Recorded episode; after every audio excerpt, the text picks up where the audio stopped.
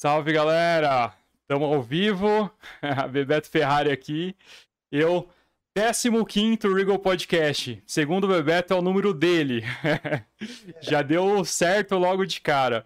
Pô, já tem uma galera esperando aqui. Torcida aí do Bebeto em peso pra assistir ele aqui. Legal pra caramba aí, estou feliz demais. Que bom que a galera já tá esperando aqui. A gente já começou, deu uma atrasadinha, mas sempre acontece alguma coisa e atrasar é bom. É igual a noiva, quando atrasa, dá um, dá um up aí no casamento. E aí, Bebeto, tudo jóia, cara? Tudo jóia, Ciro. Tudo bem, cara. E você? Pô, bom demais, cara. Legal demais estar tá batendo um papo com você agora. Uh, tava esperançoso pra caramba. A gente se conheceu por intermédio do André, né? Eu vi que ele já tá assistindo aqui também, já mandou um comentário. E desde que ele falou de você, ele já falou, cara, seguinte, conversa com o Bebeto que ele tem uma história legal pra caramba, ele tem um contato muito grande com o esporte, eu acho que isso vai ter papo pra caramba aí, ele vai falar um pouco sobre o basquete, como funcionou a vida dele, e hoje ele ensina basquete, até uma coisa legal aqui, que a gente vai conversar mais pro final, primeiro, já tô uniformizado aqui, com a camisa dele, Ele mandou dois kits, na verdade. Um pra gente, na verdade, um eu já peguei pra mim. O outro, a gente vai fazer um sorteio. No final, a gente conversa um pouco sobre isso, quem tiver aí. Mas, ó, uma camiseta show de bola também. Essa aqui na cor roxa, bonita demais. Tem um squeeze, igual esse meu aqui que eu tô usando. Já peguei, coloquei um chaveiro aqui também na minha chave do carro. Vai ser legal pra caramba esse sorteio, a gente vai conversar muito. Mas e aí, Bebeto, como tá as coisas, cara? Como que tá essa vida aí? Dando aula? Deu aula hoje? Dei aula hoje. Cara, a vida tá naquela correria de, de tentar levar uma vida normal aí com toda essa história de pandemia. E estamos na luta, né, cara? Voltando, terminando um ano, um ano letivo aí para para educação física aí bem difícil, por conta de todos esses problemas de trabalhar online, enfim. E retornando com as atividades esportivas aos poucos aí dentro do que é permitido, né? Pô, como que foi esse ano para você? Uh, eu acho que vai ser legal isso. Você vai ter um, uma outra visão, talvez, da pandemia, uma visão de dentro de escola, de dentro de como foi, principalmente igual você falou, para educação física, que basicamente não tem. É difícil você fazer educação física uh, online, né? Não é a mesma coisa. Como que foi isso? Como que foi esse processo aí do início? O que, que você pensou? O que, que vocês fizeram de estratégia aí pra molecada da escola? Cara, foi, foi bom você tocar nesse assunto porque é uma coisa que, que pouca gente é, pensa, né? É, falando assim, se tratando de educação física. Mas, cara, um desafio gigantesco, porque, veja bem, é, pelo amor de Deus, não quero que os meus colegas de profissão das outras matérias regulares me entendam mal. Mas é muito difícil para nós da educação física quando acontece algo assim, porque além de, de mudar a estratégia de ensino, que passa a ser o, o o ensino remoto, como nós chamamos, né? Nós tivemos que, que refazer todo o nosso planejamento anual de atividades, de aulas, porque muitas delas, a, a grande maioria, é, tem um contato com o outro, são jogos, atividades, é, exercícios que envolvem o outro, o grupo, enfim. E nós tivemos que refazer todo o planejamento. Imagine você é, numa sexta-feira a gente está dando aula, tá tudo bem, na segunda a gente já tem que se virar no, no, online, cara. Então nós tivemos que aos poucos, num processo de transição aí bem árduo, refazer todo o planejamento da educação física, imagine, desde o primeiro ano do fundamental até o, o, o ensino médio, para dar conta do, dos conteúdos, da, das estratégias de ensino, como isso, isso, isso ia se dar ao longo do, do ano, e um, um, monte de pontos de interrogação que né, nós não sabíamos o que ia acontecer, o que ia vir pela frente, né? Pô, é isso. Na verdade, a gente não sabia de nada, né? A gente não tinha ideia como que ia ser, como que foi. A gente nem sabe como que aconteceu ainda, o que, que a gente fez, né, pra, pra passar por tudo isso. Mas como que, como que você conseguiu colocar a aula pro, pro pessoal? Pô, vamos falar assim, uma aula de história, matemática, português, beleza. A gente acaba fazendo um, um meet igual a gente daqui, tá um Zoom, consegue conversar, tentar é, conseguir a atenção dos alunos e tudo mais. Mas a educação física, que é basicamente a gente precisa de contato, a gente precisa de gente junto, né? Como que você conseguiu fazer aí? Um, que estratégia que você adotou para os alunos?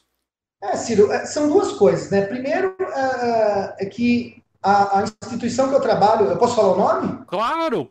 A, seguinte, aqui você pode falar o que você quiser. É. Tudo, tudo, tudo, tudo. A instituição na, na qual eu trabalho, o Apps Eleva, nós é assim, graças a Deus, a gente tem uma parceria com o Google, com a plataforma Google, já de dois anos antes de, de estourar tudo isso da pandemia. Então, nesse aspecto, nós não tivemos dificuldade nenhuma para trabalhar no online. Então, a gente usa as, os aplicativos da plataforma Google, então usamos o Google Meet, por exemplo, para dar as aulas. Então, nesse aspecto, cara, a gente não necessitou de treinamento nenhum, porque estava todo mundo pronto. Nós, profissionais do, do colégio, estávamos prontinhos para para começar o trabalho já na segunda-feira, que, que, que, aconteceu tudo. Lógico, ao longo do ano, o Google ofereceu é, muitos treinamentos, atualizações, para que a gente conseguisse desenvolver um trabalho melhor aí, até para melhorar o, o serviço ofertado aí para os alunos, né, para os pais. Por outro lado, teve esses complicadores relativos é, especificamente à minha matéria, que é educação física. Como, gente, como eu falei para você, nós refizemos todo o planejamento. Então, por exemplo, tivemos que excluir tudo que era referente da parte prática de esportes coletivos, tudo que era referente a outros tipos de esportes também, seja individual, coletivo, enfim. E tratar de, tratar de maneira teórica, uh, tivemos que substituir esses conteúdos por conteúdos que não vinham fazendo parte da, da, do currículo da educação física do colégio, então, por exemplo, a gente lançou mão de muitos assuntos relacionados à cinesiologia, né, que é o estudo do movimento humano, fisiologia, biologia, a gente fez vários ganchos, vários links, tudo isso de maneira teórica. E, e, e, e se apoiando também na parte prática, né? Porque a gente, não obstante isso, a gente não pode deixar de lado o, o exercício físico em si, que é um dos, do, do, dos meios aí que sustenta a educação física. Tem, eu brinco com os meus alunos, brinco não, é uma brincadeira séria, né? De boa parte dos alunos, a única atividade física que eles têm regular é a aula. E isso é muito ruim. E eu canso de falar isso para eles. Então, imagine vocês, você que, de repente, a gente rompe com isso. E a gente não poderia fazê-lo, né? Então, a gente lançou muito mão de exercícios é, da área fitness, de condicionamento físico, condicionamento físico voltado aos esportes é, fizemos os paralelos com a, a, parte teórica e demos, demos prosseguimento na questão de avaliação, que é muito importante para a escola. Né? Pô, é, é, eu fico imaginando que deve ser um, um desafio enorme que vocês passaram, né? Eu gostei muito da história do do Apps Eleva que vocês são uma parceria com o Google, cara. Isso é muito legal, muito legal mesmo. Eu tive um cliente que colégio Pô, não vou lembrar o nome lá de Tatiba, agora que tinha uma parceria com a Apple também. Então, assim, todo mundo ganhava um iPad e tinha, tipo, todo o contexto que eles aprendiam dentro da plataforma da Apple. Isso era muito legal, muito legal mesmo. E eu acho que a Apps Eleven, então, ela trabalha dessa forma também. Os alunos, eles têm todos os aplicativos do Google e aprendem justamente com os aplicativos.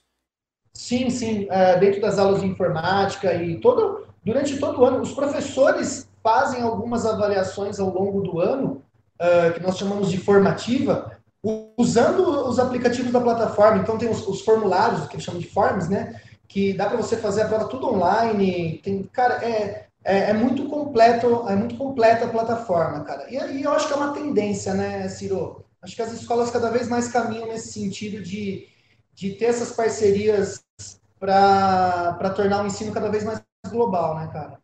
Pô, isso eu acho muito legal.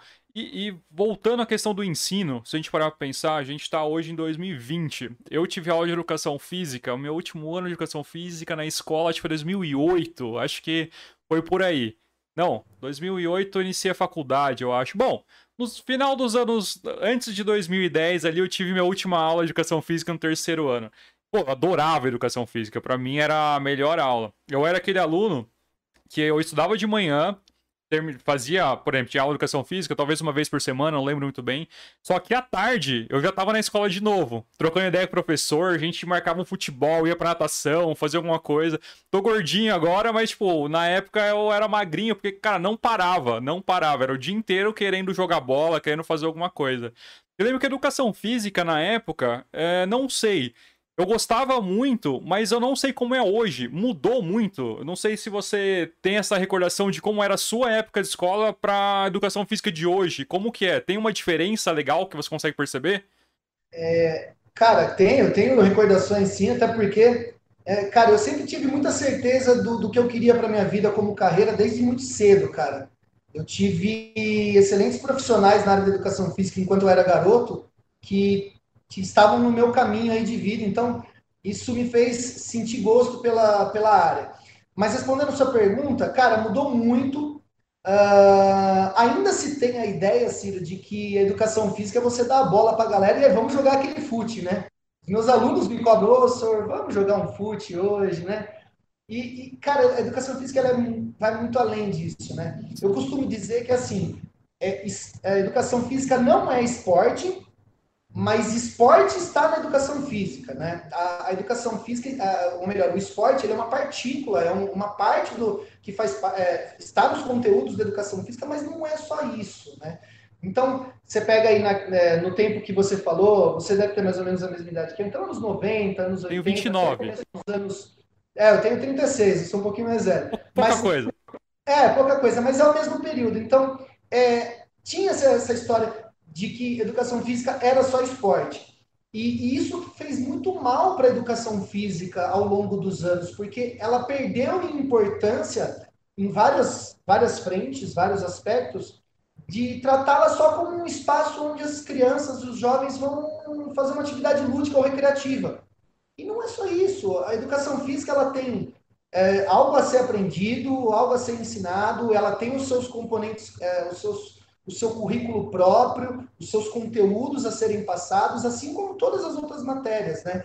E, e é quase uma cruzada, Ciro, é, levantar essa bandeira na, nas escolas para deixar a educação física no mesmo grau de importância das outras matérias. Muita gente leva a sério isso e tem outras pessoas que nem tanto. Mas é, como eu falei, é quase uma cruzada. Pô, imagino. É, mas é exatamente o que você falou. Na minha época era exatamente isso. A gente tinha aula de educação física e geralmente era, não, não sei certinho como que funciona, tá? Mas era assim, tinha uma ou duas aulas que era realmente a educação física, que a gente ia lá, trabalhava o corpo, fazia os movimentos e tudo mais, ou corria, é, voltava, fazia alguma coisa. E no outro dia tinha a, ah, um, ou jogo de futebol, ou vôlei, handball, tinha alguma coisa. Mas era aquele negócio, a gente só queria jogar. Não, não interessava. Quando você é moleque, você só é quer assim, jogar. Sempre será assim com os alunos, né? Sim, só que a gente. É que a gente, na verdade, não tem muita noção do que a gente está fazendo, do que a gente quer, né? E a importância que tem. Na verdade, essas aulas que não são jogo, não são realmente, que são o treino, isso é muito importante pra gente, né? E educação física é legal que, pô, na escola era a hora que a gente tinha que aprender isso, porque Hoje, a gente vê muita gente que não sabe lidar com o próprio corpo, né? Não tem muita ideia de como o corpo dele funciona, o que, que ele precisa fazer, como que ele vai gastar as calorias, como que ele vai movimentar aquele, aquela musculatura e tudo mais.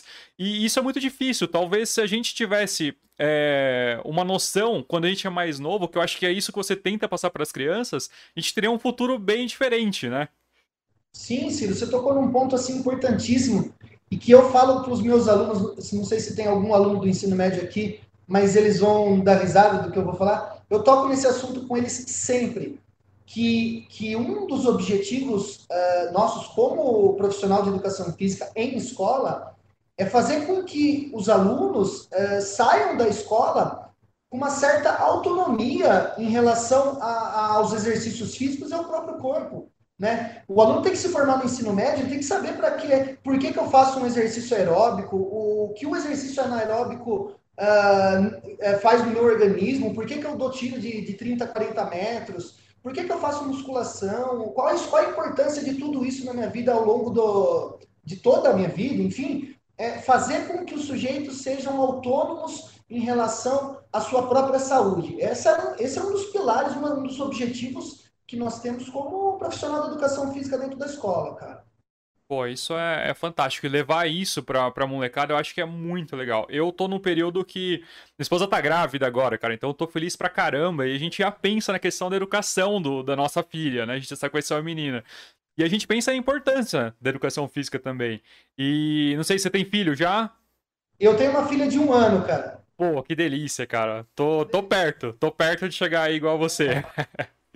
Pô, mas isso é muito legal. A gente conseguir ensinar isso. É, eu espero que a minha filha, por exemplo, viva num mundo justamente que a gente consiga utilizar as plataformas, igual você falou que o Apps Eleva utiliza, o Google, por exemplo, para ela aprender não só as matérias de escola mesmo, mas justamente é entender um pouco mais sobre o seu próprio corpo, entender um pouco mais o que você precisa fazer, por exemplo, igual você falou, um aeróbico. Tem gente que não tem muita noção do que é um aeróbico, do que é uma musculação. Tem gente que hoje só pensa, vou na academia fazer alguma coisa e não, não tem noção exatamente do que está fazendo. E eu acho que quando a gente aprende desde pequeno isso, vale muito mais para nossa vida. E você com certeza teve essa noção desde pequeno, né? Você, pelo que você falou, você já sabia o que ia fazer desde sempre. Conta um pouco dessa história, como que foi seu contato com educação física, seu contato com esporte logo desde cedo. Conta um pouco aí a história do, do Bebeto. Cara, eu, eu minha vida toda foi voltada ao esporte, cara. Desde muito criança, Aí, assim, nessa, nessa parte da minha, da minha história, é, deve ser muito parecida com, com a maioria das pessoas. Então, desde pequeno, minha mãe já, e meus pais frequentavam um clube, né, a antiga esportiva, a saudosa esportiva, ainda existe, mas só o clube de campo, mas aquela que era na região central ali da, da cidade. E desde pequeno, cara, então eu, ali quando eu tinha os meus 5, 6 anos, eu pratiquei muitos esportes. Então, eu pratiquei karatê, futsal goleiro, na linha, futebol de campo. E até que de repente, o meu professor de educação física, eu tinha lá meus 8, 9 anos, me pegou no corredor da escola, falou: Ô garoto, você não quer jogar basquete, cara? E eu, né, já fazia tanto esporte, ah, vou, então tal dia na quadra da escola. Eu estudava no Anapaz, no, no colégio, na escola estadual, ali na, na, na Ponte São João. E, cara, desde o primeiro dia foi assim. Ah, é aquela paixão à primeira vista, né, cara? Eu nunca mais faltei, levei muito a sério e tô, né tô em contato com o basquete até hoje. Então, eu desde muito cedo joguei basquete e a minha história dentro do esporte, cara, ela foi me ensinando algumas coisas desde criança é, e coisas que eu carrego hoje na minha vida profissional, tá? É, por exemplo, algumas experiências de vida que eu tive enquanto atleta, é, eu tive que interromper minha carreira de atleta muito cedo por vários motivos. Depois a gente pode até falar nisso mas todas as experiências que eu tive ao longo da minha vida de atleta, desde criança, passando pelas categorias de iniciação, categorias de base, até chegar no adulto, que o pessoal gosta de chamar de profissional, eu não gosto de chamar muito assim, porque é, o basquete no Brasil está longe de ser profissional ainda, mas, mas no basquete adulto, cara, me, é, me fizeram, me moldaram a, a, a exercer o trabalho que eu, que eu faço hoje, cara. Então, Desde a questão da especialização precoce, que é o que ocorreu comigo, é, são coisas que eu prego muito no meu trabalho hoje com iniciação esportiva, é, da questão da, da, pressão que se exerce no, nos jovens atletas muito cedo, muito é, de uma maneira muito grande e desnecessária, que fazem os garotos e as garotas desistirem. É, então, todas essas experiências que eu tive ao longo da vida é, me deram uma bagagem muito grande para levar para a universidade, para a pós-graduação eh, pós que eu fiz depois em gestão. E, e, foi muito assim, eu agradeço muito ao esporte e, e à escola por me oportunizarem situações que eu, assim, levo até hoje e falo, olha, nossa, isso aqui eu pude vivenciar e eu não quero que aconteça com os meus alunos atletas, entendeu? Então, eh, então desde cedo joguei basquete, uh, tive a experiência de jogar aqui em Jundiaí por um bom tempo. E aí, numa situação inusitada que, assim, é muito difícil acontecer, nós tínhamos uma, uma geração de atletas, eu tinha lá meus 14 anos, era uma geração muito boa em Jundiaí, Ciro. E Jundiaí tinha dois times no mesmo campeonato. Uh, isso é muito difícil acontecer até hoje. Eu não me lembro. Isso aconteceu em 99, se eu não me engano, 98, 1998. E é muito difícil Jundiaí ter, ter duas equipes de competição em um alto nível, né, de, de competição regional, enfim, na mesma categoria, no mesmo campeonato. E nós tínhamos. Só que é, é um fato engraçado é que o mesmo técnico comandava as duas equipes. Né? Até aí tudo bem, né? nenhum problema. Uma equipe estava jogando uma chave, a outra estava em outra. Só que aconteceu dessas equipes se cruzarem na segunda fase do campeonato. Hum. E o técnico acabou dirigindo a outra equipe. E nos deixou com um auxiliar, com. Né?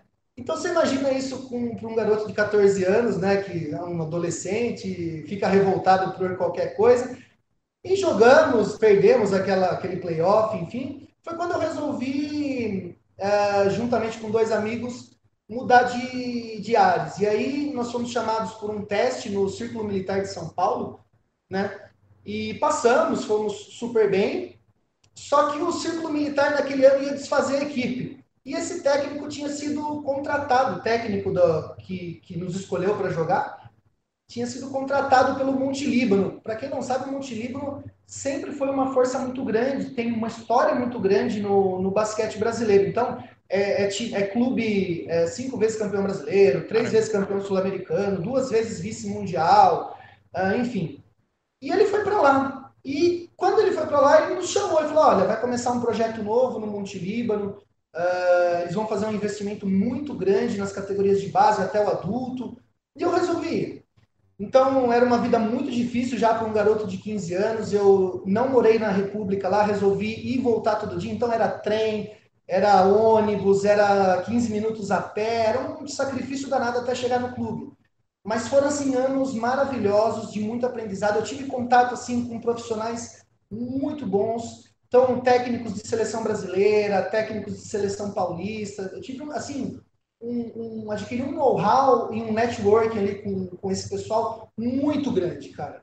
E passei alguns anos no Monte Líbano. Lá era uma estrutura de, de clube assim fenomenal, não tenho do que falar. É, era estrutura de time campeão do mundo mesmo. Então, várias quadras à disposição. Imagina, um garoto de 15 anos jogando na base com psicólogo, massagista, com tudo à disposição na semana. Então, a gente não via isso normalmente nos clubes, né? Então eu pude tirar muitas lições, sem, sem querer dizer também é, os títulos que nós ganhamos, campeonato estadual, paulista, Copa Sudeste, ganhamos tudo. Se tivesse brasileiro naquela época, tinha ganhado também, porque o time era é muito, era muito bom. Tem jogadores até hoje na NBB que estavam nessa, nessa equipe, o Marquinhos da, da seleção brasileira, que joga no Flamengo, enfim. Então foram anos assim muito bons para mim em termos de conhecimento. Só que foi muito desgastante, Ciro. É, nessa fase entre é, 10 anos e 17 uhum. anos, eu me dediquei muito ao esporte em detrimento de outras coisas. E é assim com o atleta, não tem jeito. Só que no, no início, lá entre os 10 e 14, eu já treinava de 4 a 5 horas por dia, cara. Eu treinava em duas, três escolinhas. Então, é, cara, eu cheguei com 19 anos, eu não, não aguentava mais ver bola de basquete na minha frente, cara. Putz. Eu não aguentava, de verdade. E aquela rotina de viajar todo dia, de acordar às 5 da manhã, ir para a escola, vai direto para a escola e chega meia-noite em casa, né? Minha mãe foi uma parceira assim ferrada comigo, que eu, mãe, um beijo para você. É, muito da minha carreira enquanto atleta eu devo para ela, porque sem ela, sabe, de, de buscar, levar, andar comigo, bom, coisa de mãe, né? E, cara, eu aprendi muito, só que foi muito desgastante, cara. E eu tinha que ter o um acompanhamento psicológico do psicólogo do, do, do, clube direto. Então eu cheguei com 19 anos, 20 anos, cara, no adulto, uh, e não durei muito, bicho. Então eu durei dois anos e meio, foi quando eu entrei na faculdade, e eu fui levando faculdade e, e, e a vida de atleta até metade, cara. E aí sabe quando você não faz nenhum nem o outro bem? Sei. Porque imagina, o, o, o, o, time era um time adulto, treinava nos três períodos, eu perdi o treino da, da manhã porque eu tinha que fazer a faculdade, o técnico fala que entende, os companheiros de clube fazem bico, porque você joga, o outro não joga, enfim. E aí começou uma situação muito desagradável para mim, cara. E aí, quando eu cheguei no meio da faculdade, eu resolvi parar. Aí tem, tem um. É, junto com isso, um problema de saúde, eu tenho um problema na vista muito grave, mas que não é por causa disso, enfim. E aí você percebe jogadores que, que você conseguia, você era melhor do que, do que eles, porque a gente faz muita comparação né, individual. Lógico. De repente esses jogadores começaram a ficar muito melhores do que eu. E eu percebi, eu falei, olha, eu acho que eu tô fazendo hora extra aqui, talvez não seja para mim a vida de atleta, cara.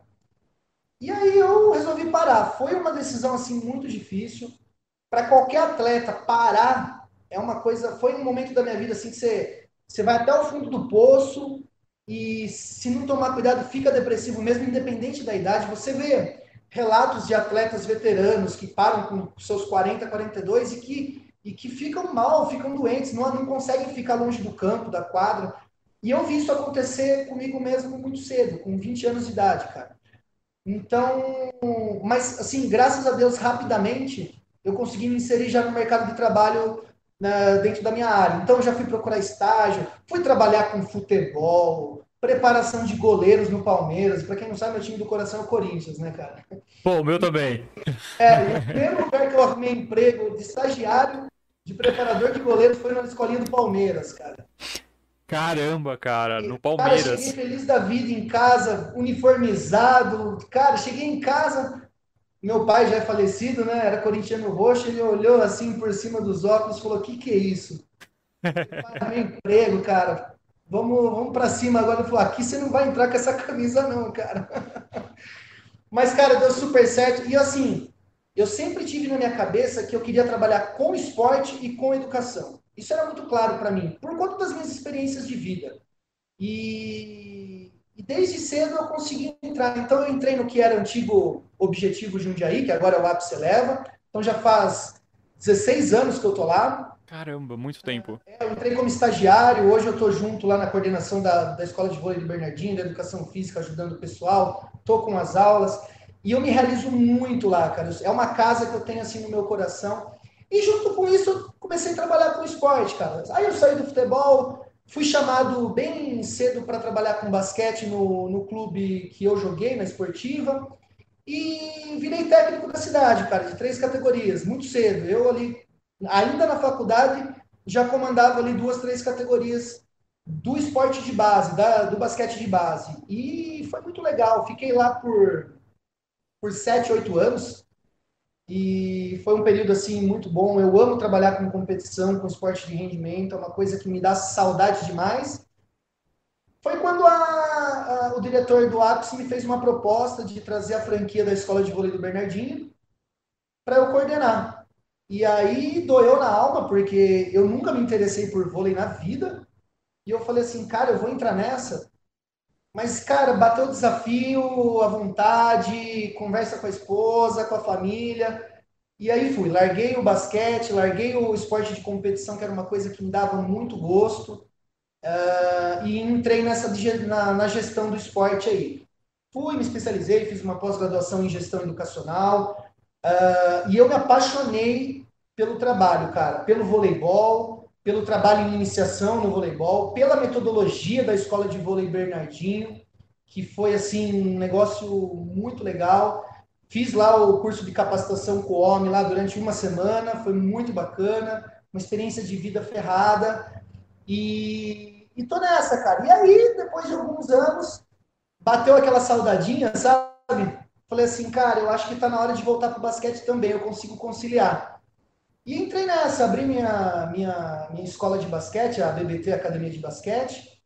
Estamos nessa, no terceiro ano de atividade e tá me dando muito orgulho, é uma coisa que, cara, se eu ficar falando muito tempo da BBT, eu começo a chorar, porque eu me realizo, é, é onde, assim, eu, eu, eu vejo os meus alunos e me vejo há 20 anos, 20, 30 anos atrás. É uma coisa que, que eu gosto muito, cara. Pô, cara, já contou a história inteira de Missão uhum. é, Impossível. Deus, falei demais, não, falou, falou muita coisa boa, na verdade. E, pô, a BBT, é, eu achei muito legal. É, eu tenho uma agência de marketing, né? Então, eu entendo um pouco de logomarca, branding e tudo mais. Cara, você mandou muito bem. Tipo, faz tudo, tudo faz sentido, entendeu? A logo faz sentido, as cores. Eu vi, não sei se você se inspirou no Lakers, o que que foi, mas a história dessas camisetas, essas camisetas são camisas promocionais, cara. Ah, é? O, antes da pandemia, um pouquinho antes da pandemia estourar, é, nós estávamos com um mês de atividades promocionais é, nas nossas unidades, porque março é o nosso mês de aniversário, né, da, da escolinha. E a gente chamou de March Madness em alusão ao, ao March Madness do, do basquete universitário, que é, são as finais do, do basquete universitário. A gente fez uma alusão ao nome que pegou, ficou legal, né, para o mês, era o mês de março. Fizemos e culminou com a morte do Kobe Bryant, né, na época. Putz, verdade. E nós resolvemos fazer as camisetas promocionais em homenagem ao Kobe, por, não só pela, pelo jogador, eu, eu, é, eu sou muito fã do Kobe Bryant, mas por conta do Mamba Mentality, que, é, que era a filosofia de trabalho que ele pregava e que nós carregamos na BBT muito dessa filosofia, o livro dele, do Mamba Mentality, é um excelente livro, indico a, a leitura, e a gente carrega muito na nossa filosofia de trabalho isso. Então, acho que casou perfeito. Então, os números que você tem aí embaixo do BBT, né, 2, 8 e 24, são em alusão à filha dele, a Jane, que é, jogava com a número 2, que também faleceu, e os dois números do Kobe, que eram o 8 e o 24, e as cores do Lakers, né? Pô, ficou fantástico, ficou lindo. As camisetas ficaram lindas. O laranja também, do Sim. tanto da bag quanto do squeeze, ficou perfeito. Tudo combinou. E fez tudo muito sentido. Achei muito, de muito bom gosto e tudo com bastante qualidade você fez. Isso achei bem legal mesmo. Cara, obrigado. Essa é uma coisa que a gente, que a gente prega muito que eu trago comigo aí da, da, da parte da gestão da EVB, da Escola de Vôlei Bernardinho, que, que também prega muita qualidade no serviço que oferta. É, as cores laranja, preto e branco são as cores oficiais da ABBT mesmo. Tem uma história por trás disso, né? O meu primeiro uniforme que vesti na escola era laranja e preto lá do, do Ana Paz. E então eu quis trazer essas cores para a escolinha. O, o, e essas cores me perseguem, porque no, quando eu trabalhei com esporte de competição lá na esportiva, a esportiva era preto e branco, né? E nós tínhamos um patrocinador que trouxe laranja, que era Siemens, né? E, então era laranja, preto e branco de novo. Então essas cores me perseguem. Eu falei, eu não vou fugir delas, não, deixa elas comigo. Pois, tem algumas coisas que te perseguem, na verdade, não são só as cores. Igual você comentou delas, comigo, uh, a gente tá aqui no episódio número 15 hoje. E você falou para mim que o 15 era o seu número quando você jogava também, né? É, eu joguei com dois números. Eu joguei inicialmente com a 7. aí teve um ano lá que, quando eu mudei pro Monte Líbano, teve uma é, distribuição de camisas, cara. Porra, eu era eu sou muito apegado a essa coisa de número. Eu não sou muito supersticioso, mas de número para camisa eu era apegado, cara. E aí, como a gente estava chegando no clube, tinha um cara que já jogava cassete, meu. Aí eu falei, não acredito que esse cara vai ficar com a minha camisa, né? Aí, falei, sobrou a 15, cara. A 15 veio. E o que acontecia naquela época, cara? Os números maiores, o 14, 15, o 13, eram os tamanhos maiores. Então eu falei, cara, o uniforme não cabe em mim, deixa o 15 mesmo e vai que vai. E ficou 15 até o final. Pô, e 15 é o, é o número que no futebol, na verdade, ninguém usa praticamente, né? É muito difícil você ver. O 7 no futebol todo mundo já conhece e tal. E no basquete tem muita diferença dos números também, né? Geralmente é sempre o número mais alto. Ah, uh, Bebeto, dá uma olhada no seu celular, vê se dá pra colocar no não perturbe, que tá vibrando às vezes. Eu acho que ela tá mandando um alô aí. Tem bastante gente assistindo, tá legal pra caramba, cara. Legal Eu mesmo. coloquei aqui não perturbe. Show. Até depois. Galera, deixa os comentários aí. No final a gente vai responder os comentários. A gente vai fazer o sorteio aqui do kit também, igual eu tava falando. Pô, essa camisa tá muito bonita, o kit tá muito legal também. A gente vai fazer um sorteio no final, acho que vai ser legal pra caramba. Mas então, a questão dos números, cara, como que funciona? Igual você falou, eh, os números maiores geralmente eram um número de tamanhos maiores. Mas no basquete também. É. Hã? na verdade, essa questão aí, em alguns clubes, a, a confecção fazia os, os menores números num tamanho um pouquinho menor e os maiores, o 14, o 13, o 12, o 15, num tamanho maior. Mas era só para padronizar lá a confecção deles. Uh, isso não era uma regra. Você falou dos números. Uh, na FIBA, até um tempo atrás, era obrigatório usar do 4 ao 15, né? E não se podia usar outros números. Na NBA sempre foi permitido, até porque eles têm aquela coisa de, de eternizar o número da camisa, de aposentar a camisa, então tem tudo isso.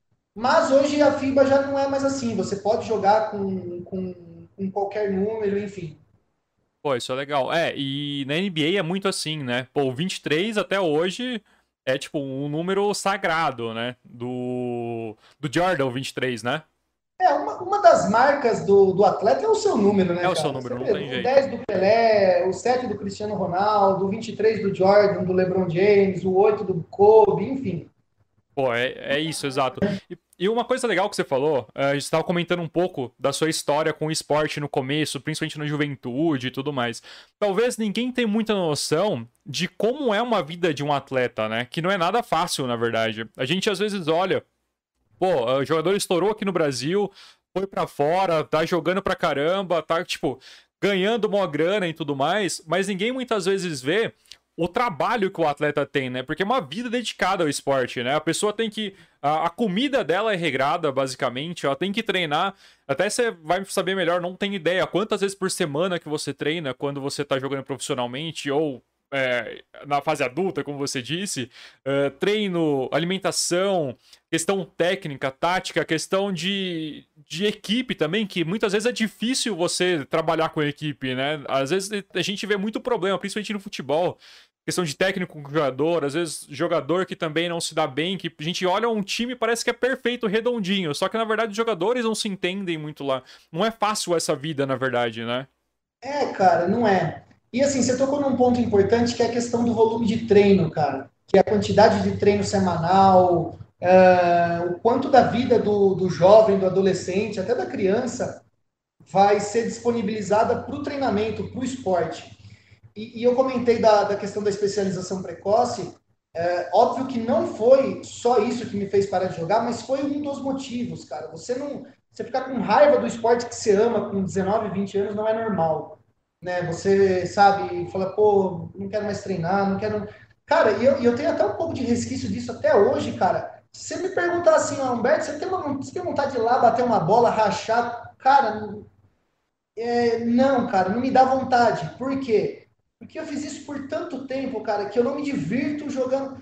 Uma vez ou outra eu vou, cara, não, não minto. Mas, ó, eu, eu, eu me divirto mais jogando futebol com os amigos, eu sou craque, hein? do que oh. jogando basquete. Mentira. Mas eu gosto, eu gosto de futebol. Mas voltando a essa pergunta, é, cara, é muito importante essa questão do volume de treino, do quanto isso impacta na vida do, do jovem. Eu, eu, desde cedo, desde os meus 9, 10 anos, eu já comecei a treinar muito. Eu treinava em dois, três lugares, cara. Então, era duas vezes por semana em um lugar, duas em outro, mais duas em outro. E, aí, e assim ia.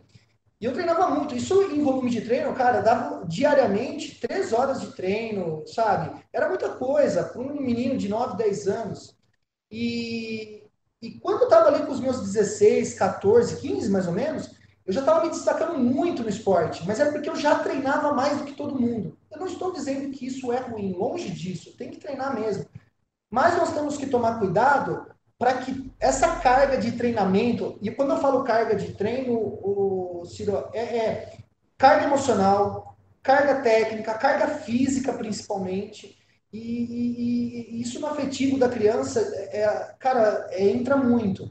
Então, é, tem, to, tem que se tomar muito cuidado. Os profissionais que trabalham com essas crianças, eles têm que tomar um cuidado muito grande com o volume de treinamento e a carga que, que é imposta a essas crianças, a esses jovens.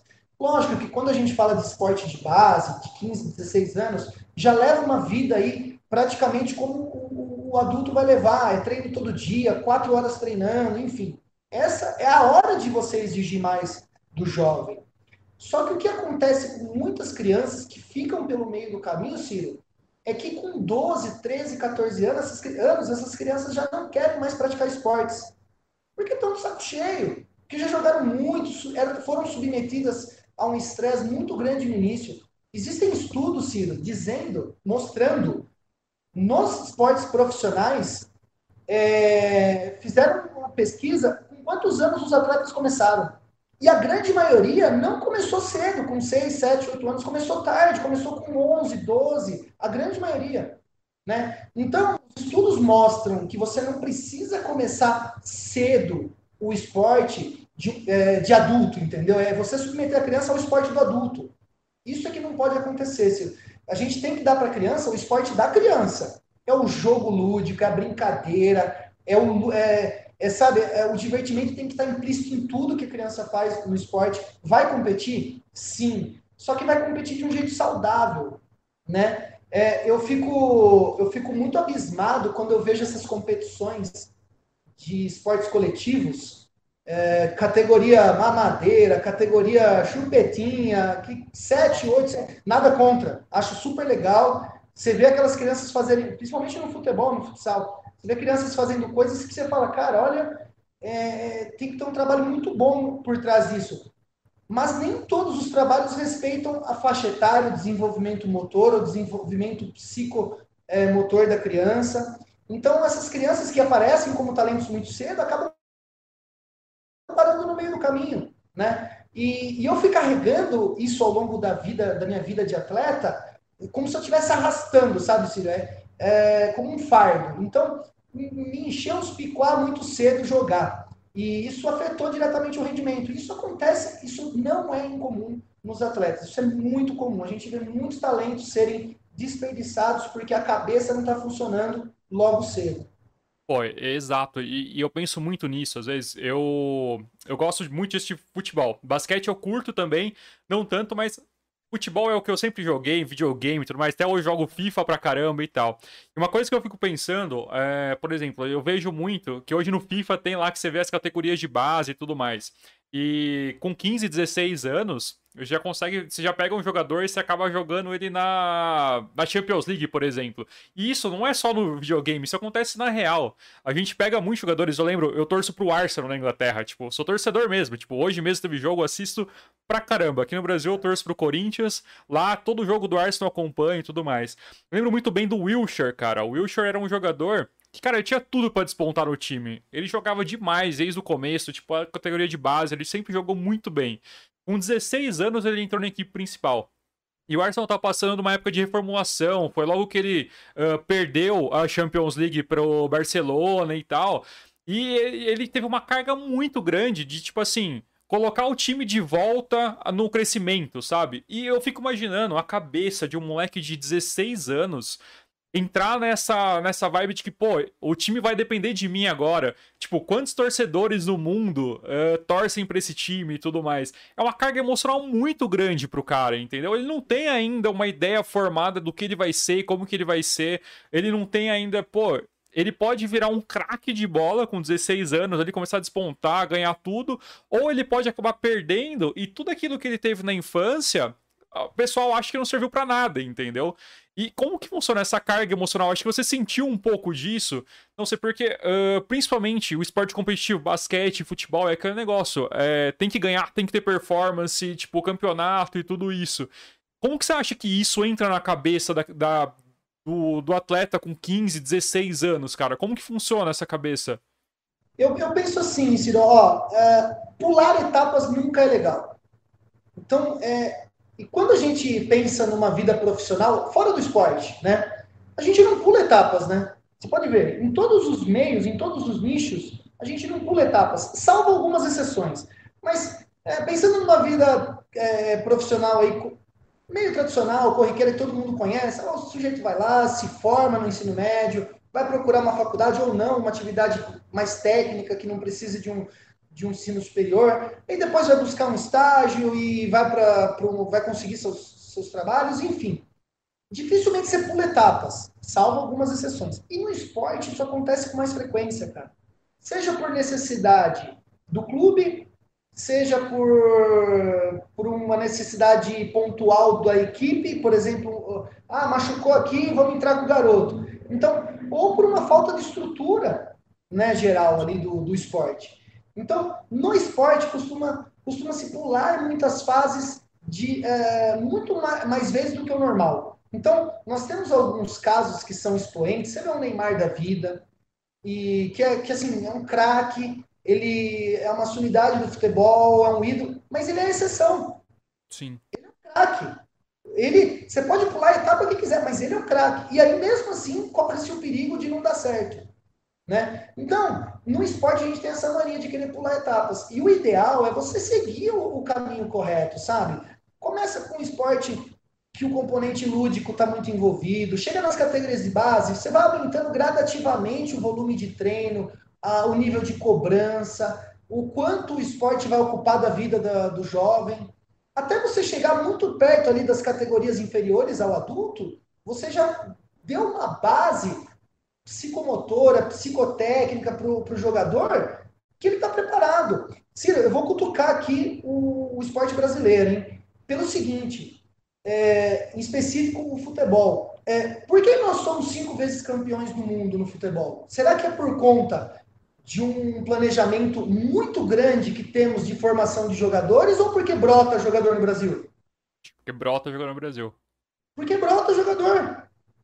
Não existe um, um planejamento nacional de desenvolvimento de atletas. Existe tra...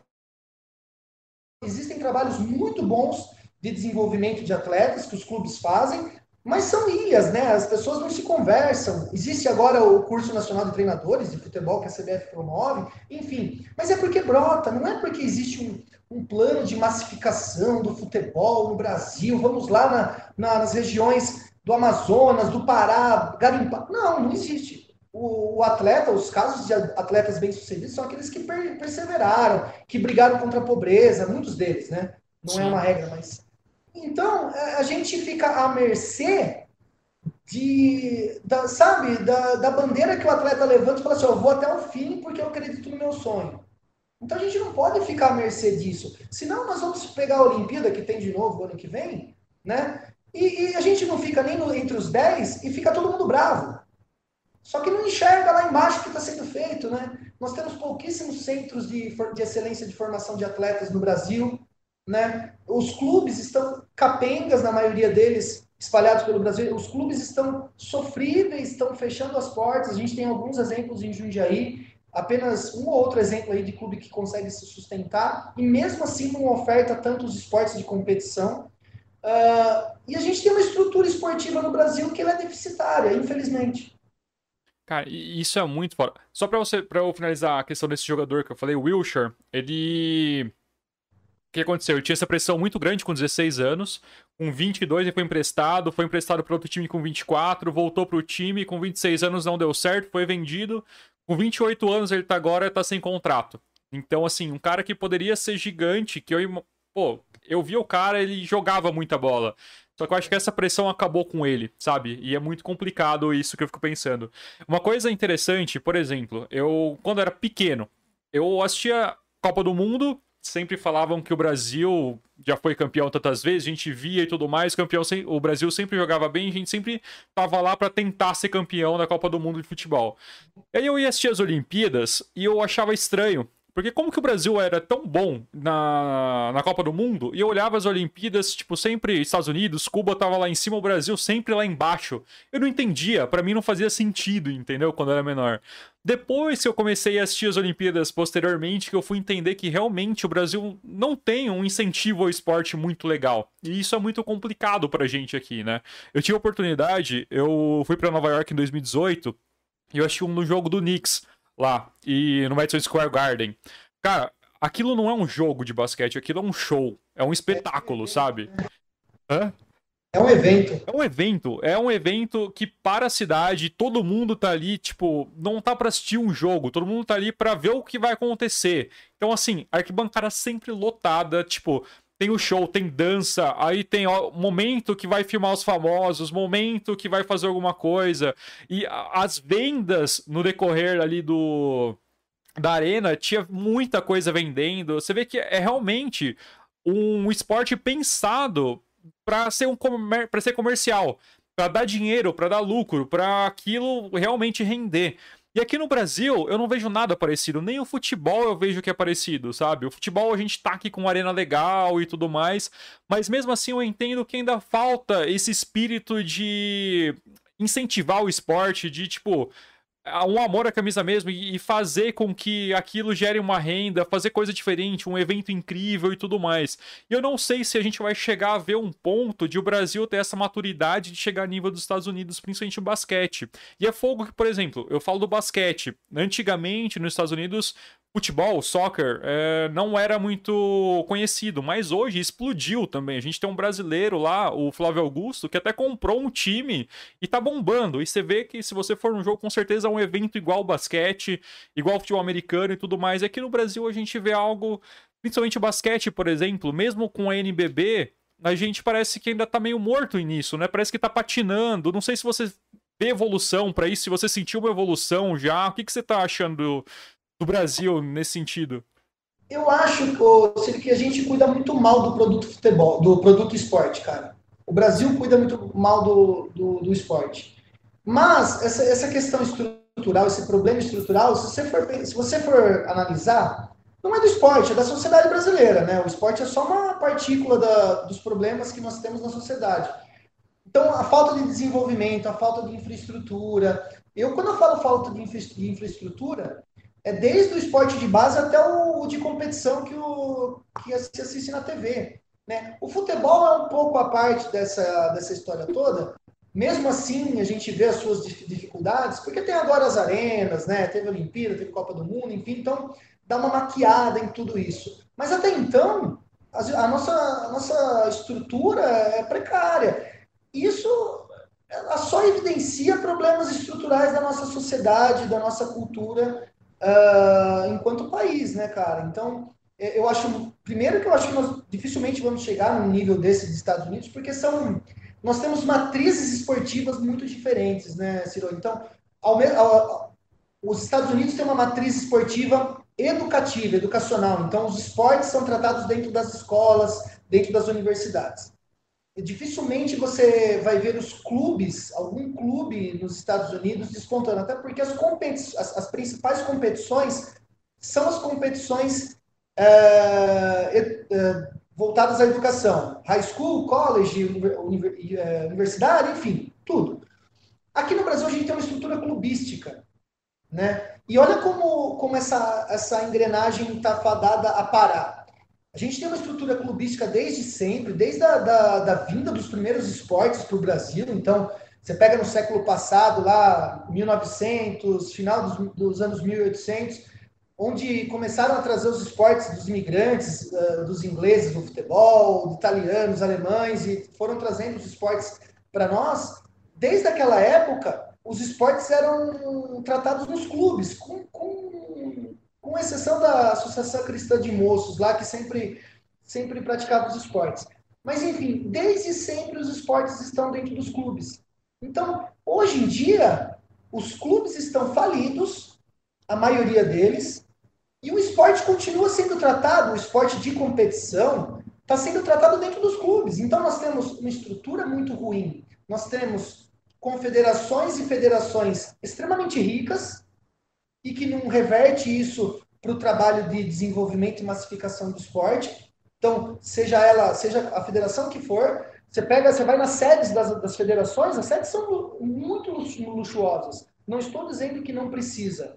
Pode até ter, mas que seja é, é proporcional ao esporte que é desenvolvido. Então, hoje em dia, nós estamos fadados ao fracasso no que diz respeito à matriz esportiva do país. Então, nós temos clubes capengas, falidos, e as, as principais competições continuam ocorrendo entre clubes filiados às ricas federações. É isso que nós temos hoje no país. E, e isso está se mostrando há décadas que não funciona. Né? E, e eu, é, particularmente, acho que a solução de tudo isso é trazer o esporte para a escola. Eu não estou dizendo que o esporte tem que ir para a aula de educação física como um todo. Ah, nós só vamos tratar de esporte. Não, educação física é outro universo. Nós temos que trazer o esporte para a escola e ser ofertado de uma maneira diferente, seja ela extracurricular, como uma matéria opcional, como um programa de, de esportes dentro da escola. Ó, nós vamos montar um programa esportivo para a formação de equipes, de competição. Quem falou que não pode ter competição dentro do colégio, dentro da escola? Claro que pode. Se você respeitar pilares ali é, morais, educacionais, ele, os esportes de competição são muito bem-vindos para dentro da escola. Né? Claro. É, no colégio que a gente trabalha, eu vou falar do meu caso, porque é o, o que eu vivo, mas no ápice lá, por exemplo, é, escola, é um, um, colégio que estimula muito a prática esportiva. A EVB, por exemplo, nós estamos em atividade desde 2013. E há dois anos atrás, nós, nós já tínhamos equipes de competição com 100% dos atletas formados nas nossas escolinhas. E ganhando o campeonato regional.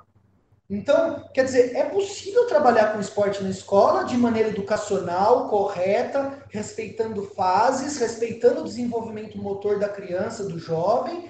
E, e mais legal que isso, Ciro, você proporciona um futuro dentro do esporte correlacionado com a educação. Então, quantos atletas que não estavam com a gente lá, que, que estavam com a gente, que se formaram no terceiro ano e que não conseguiram bolsa de estudos em universidades? Muitos atletas estão jogando voleibol e conseguiram ingressar na faculdade por meio do voleibol. Né? Então, isso é muito legal, cara. É trazer o esporte para dentro da escola, seja ele de iniciação ou de competição, eu, eu só vejo benefícios. Eu acho que o quanto antes nós rompermos com a estrutura clubística, eu acho que pode até ter, mas não pode ser o principal momento do esporte no Brasil. Tem que ser também um momento.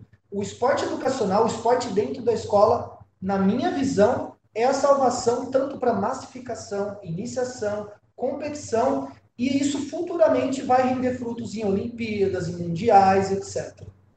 Eu acredito muito nisso também. Eu acredito que se a gente tivesse esse incentivo, na verdade, e essa forma de conseguir se inspirar nos Estados Unidos mesmo, né? Se inspirar no que eles fizeram. Eu sei que é, é, muito difícil a gente contextualizar uma coisa com a outra, mas se a gente conseguisse fazer isso aqui no Brasil, aí seria fantástico. Justamente por isso, os atletas teriam como treinar, teriam, é, junto com o estudo, conciliar isso também, eu acho que seria muito importante, porque aquele negócio lá você pode treinar, você pode jogar no, na escola, só que se você tiver notas ruins, por exemplo, você acaba não jogando, ou você não ganha uma bolsa na faculdade e tudo mais.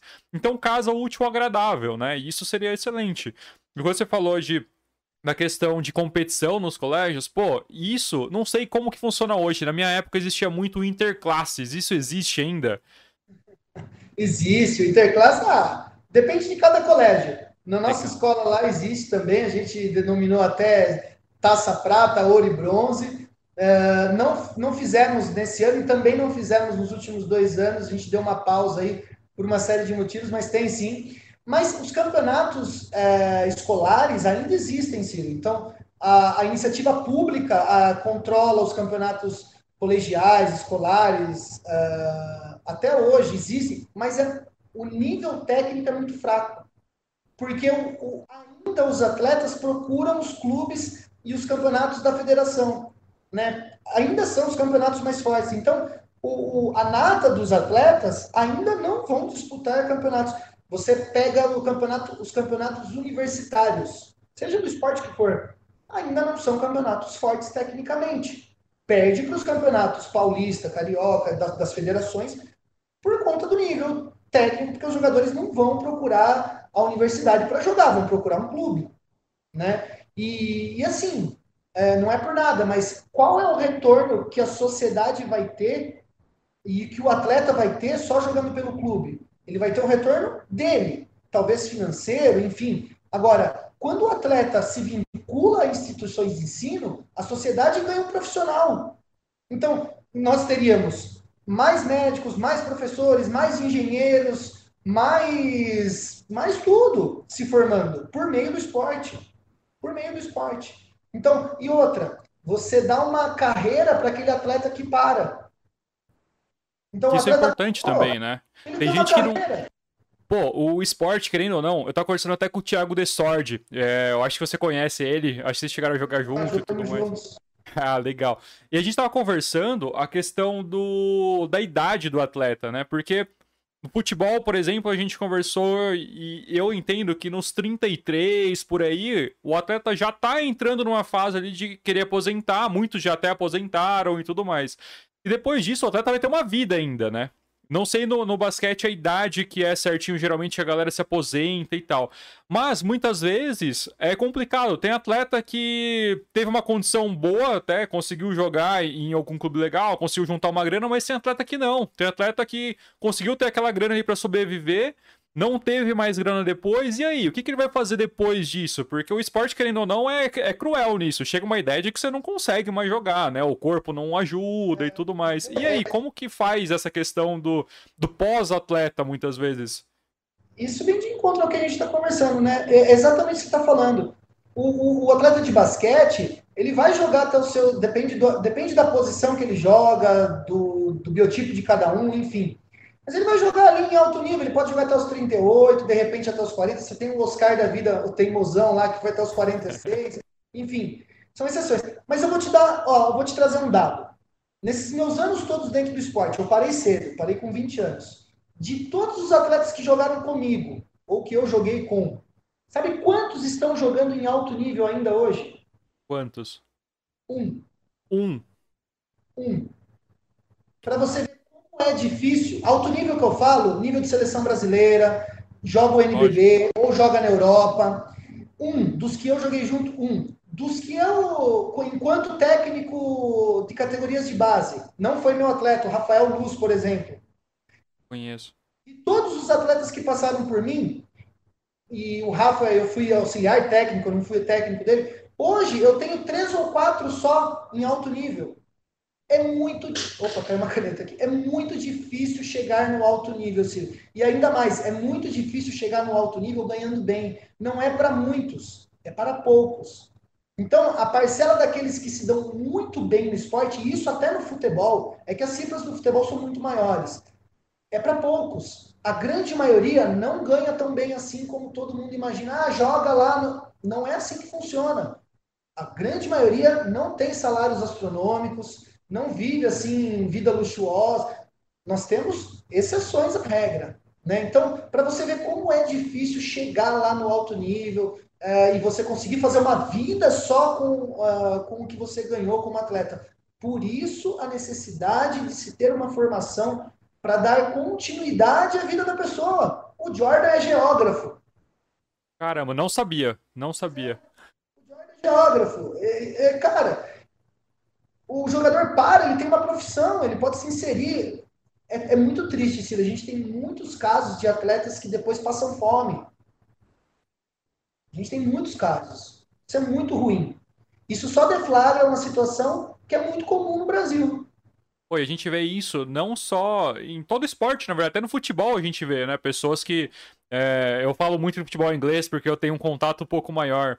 Mas tem jogadores lá que ficam sem grana, sem nada, ficam desesperados depois que aposentam e tudo mais. E um, e um lado que você colocou que é justamente isso. Pô, o jogador muitas vezes, eu acho que não sei qual é a porcentagem que ganha bem, mas sei lá, os que ganham bem realmente deve ser o quê? 1, 2% talvez. A grande maioria, não sei exatamente quanto ganha, mas deve ganhar um salário ali que dá para viver apenas, né? que dá pra ir tocando, não, não ganha muita coisa. E, e como que tá o cenário hoje? Uma coisa que eu queria te perguntar muito. É, eu não acompanhei a transição da criação da NBB.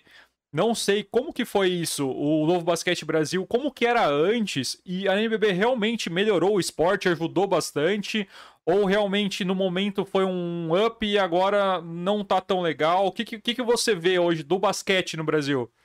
Cara, o, o Brasil, viveu no limbo no basquete. Eu acho que eu posso estender tanto masculino quanto feminino. Uh, nos últimos aí, pode colocar 20 anos, cara. Então, pode ver quantas Olimpíadas nós disputamos no masculino nesse período. Disputamos o Brasil, uh, fomos a Londres, se eu não me engano. Bom, enfim, ficamos 20 anos, 24 anos sem disputar Olimpíadas, cara. A CBB com é, administrações trágicas, e depois veio à tona aí desvio de grana, enfim. cara, viveu no limbo. Os campeonatos terríveis, o NBB veio para ajudar muito. O campeonato hoje é muito bom, Ciro. O NBB tem uma, tem uma categoria de acesso, tem os, campeonatos sub-21. Uh, hoje nós temos uma estrutura de, de, de, campeonato aí no nível profissional, como o pessoal gosta de colocar, muito bom. O NBB hoje é muito bom.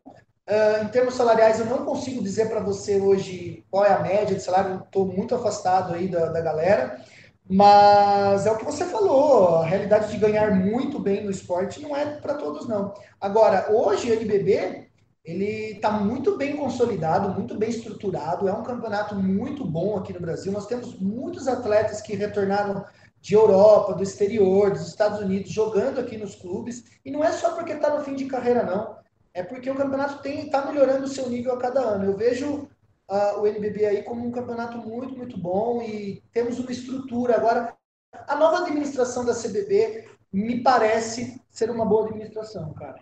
Pô, isso é legal, isso é importante. É, eu assino da Zon, não sei se, se assinei também. E o legal é que eu vejo que lá, tipo, bomba basquete, né? A galera é, eu acho que a NBB tá lá, né? Então por isso que deve bombar. Eu vejo que direto eu vou assistir algum jogo, tem lá algum jogo de basquete e tudo mais, acho bem legal. E eu acho que é isso, é importante, na verdade, a confederação abraçar o esporte dessa forma, né? E é o que você falou, antigamente a gente não tinha. E o Brasil passou por um período muito ruim, não só no basquete, mas no futebol, em todo o esporte, né? Corrupção e tudo isso complicou muito. E pô, um corintiano no treinando Palmeiras. Me conta um pouco como que é isso também. Eu eu tenho um caso Sou corintiano de coração também, mas eu tenho um tio que é palmeirense, cara. E ele é palmeirense roxo, muito roxo, muito roxo mesmo. E ele é um cara, cara, que eu não vejo problema nenhum de, por exemplo, eu ir um dia assistir um jogo do Palmeiras com ele, até, cara, até coloco a camisa se precisar, vou lá de camisa do Palmeiras, assisto o jogo, não vejo problema nenhum. Mas tem gente que meio que não não pode, tá ligado? Verde para corintiano geralmente não cai bem. Como que foi essa história? Como que você entrou no Palmeiras e você chegou a pegar a época do Marcão? Como que foi? Cara, é, deixa eu pensar nos anos. Eu trabalhei ali na escolinha do Palmeiras, trabalhei de 2004 a 2007, se eu não me engano, 2006. Trabalhei três anos, dois anos, dois anos, 2004 a 2005, foi isso. E, cara, eu peguei aquela fase que o Palmeiras estava subindo de divisão, cara. E Wagner Love e tal. E uma coisa engraçada, cara, eu dei dois desgostos pro meu pai nesse sentido. O dia que eu entrei em casa, cara, eu tava super feliz. Eu tinha parado de jogar, tava meio desesperado, porque eu falei assim, cara, o que, que eu vou fazer agora, amanhã? As contas vão chegar, né? E, e faculdade e tudo mais. E eu fiquei tão feliz de arrumar o trampo, cara. O cara falou assim, ó, oh, você foi contratado. Você quer começar quando? Eu falei, hoje? Aí hoje o cara já me deu o uniforme, já comecei, já fiquei junto, voltei para casa super feliz, era perto de casa, né, a pé. E cara, eu fui desfilando super orgulhoso, primeiro uniforme de trabalho, né? Olha. E cara, quando eu cheguei em casa foi muito engraçado. Meu pai, italianão, tá 1,90m de altura, forte, e ele fazendo palavra cruzada em casa assim, eu entrei, ele olhou assim, falou: "Cara, aqui você não vai entrar assim não". E Ai. cara, eu, pô, para um emprego. Mas foi muito legal, cara, foi muito legal essa experiência porque, cara, eu sou um apaixonado por esportes. Por mais que eu tenha jogado basquete minha vida toda, então é futebol, eu vôlei, é o basquete. Eu sou um apaixonado por esportes. Eu gosto de competição, eu gosto do que o esporte ensina, não só nas quatro linhas, enfim. E, cara, foi uma experiência muito, muito boa, de coisas que eu devo levar para o resto da vida, de coisas que eu olhava assim e falei, isso aqui eu não posso fazer, sabe? De exemplos ruins, tanto de profissionais que eu tive contato, quanto de situações. Então foi uma experiência muito rica. Eu comecei como estagiário, depois fui treinar os goleiros, que era uma atividade que me satisfazia muito. A gente teve alguns goleiros, o, o, um deles, o César Sete, que depois veio a ser goleiro do Paulista e hoje e, e trabalhou nos Estados Unidos com isso. Então fiquei super feliz dele tá, ter dado seguimento à carreira, se formou em educação física. Um cara sensacional. Se eu não me engano, está em Dubai hoje. Pô, é, Cara, mas ela é, é foi uma experiência muito, muito bacana. E a outra, e a outra uh, decepção com meu pai foi que quando eu resolvi sair do Monte Líbano, eu recebi uma proposta para jogar no Corinthians, cara. Eu, cara, tive o coração tal, só que eu tava tão saco cheio, cara, de viajar, de, de os caras falaram, não, fica na, na República. Eu falei, cara, tô com 17 anos, se eu quero ser atleta, acho que vai ser agora. Cara, eu recusei, bicho.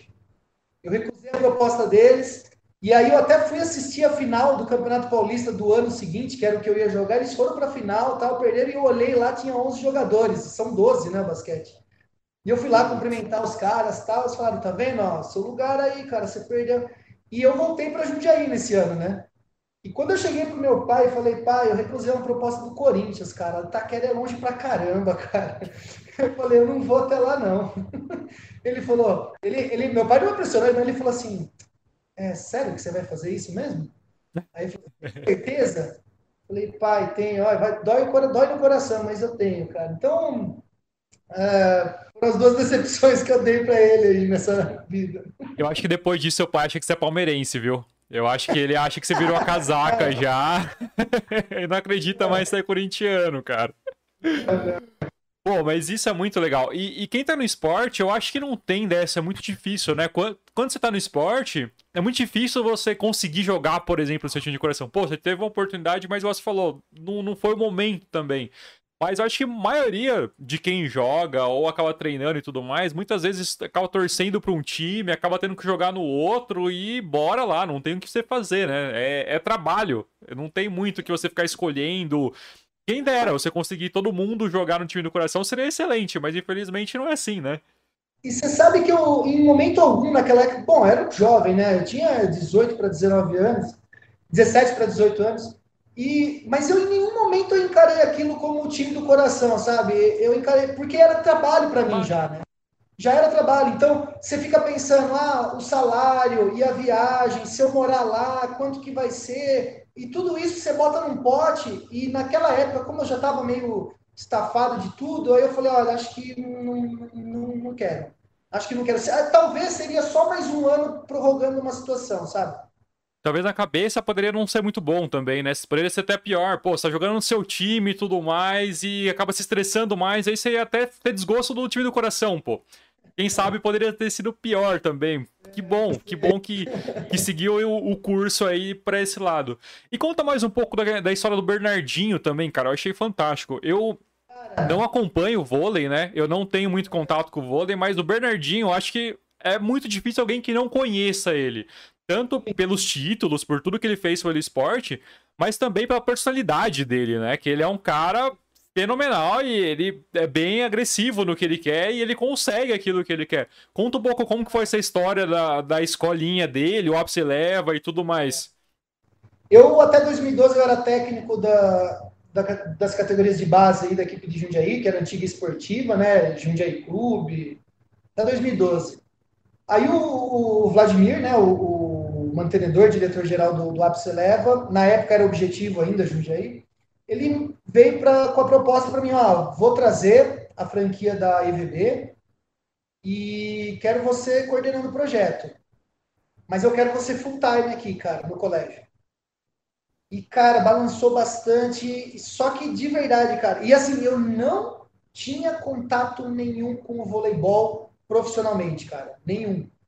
Então eu pesei muito, falei, cara, eu vou ter que estudar muito, eu vou ter que correr atrás e tempo. Não tempo perdido, porque não era meu objetivo de, de, de trabalho até então.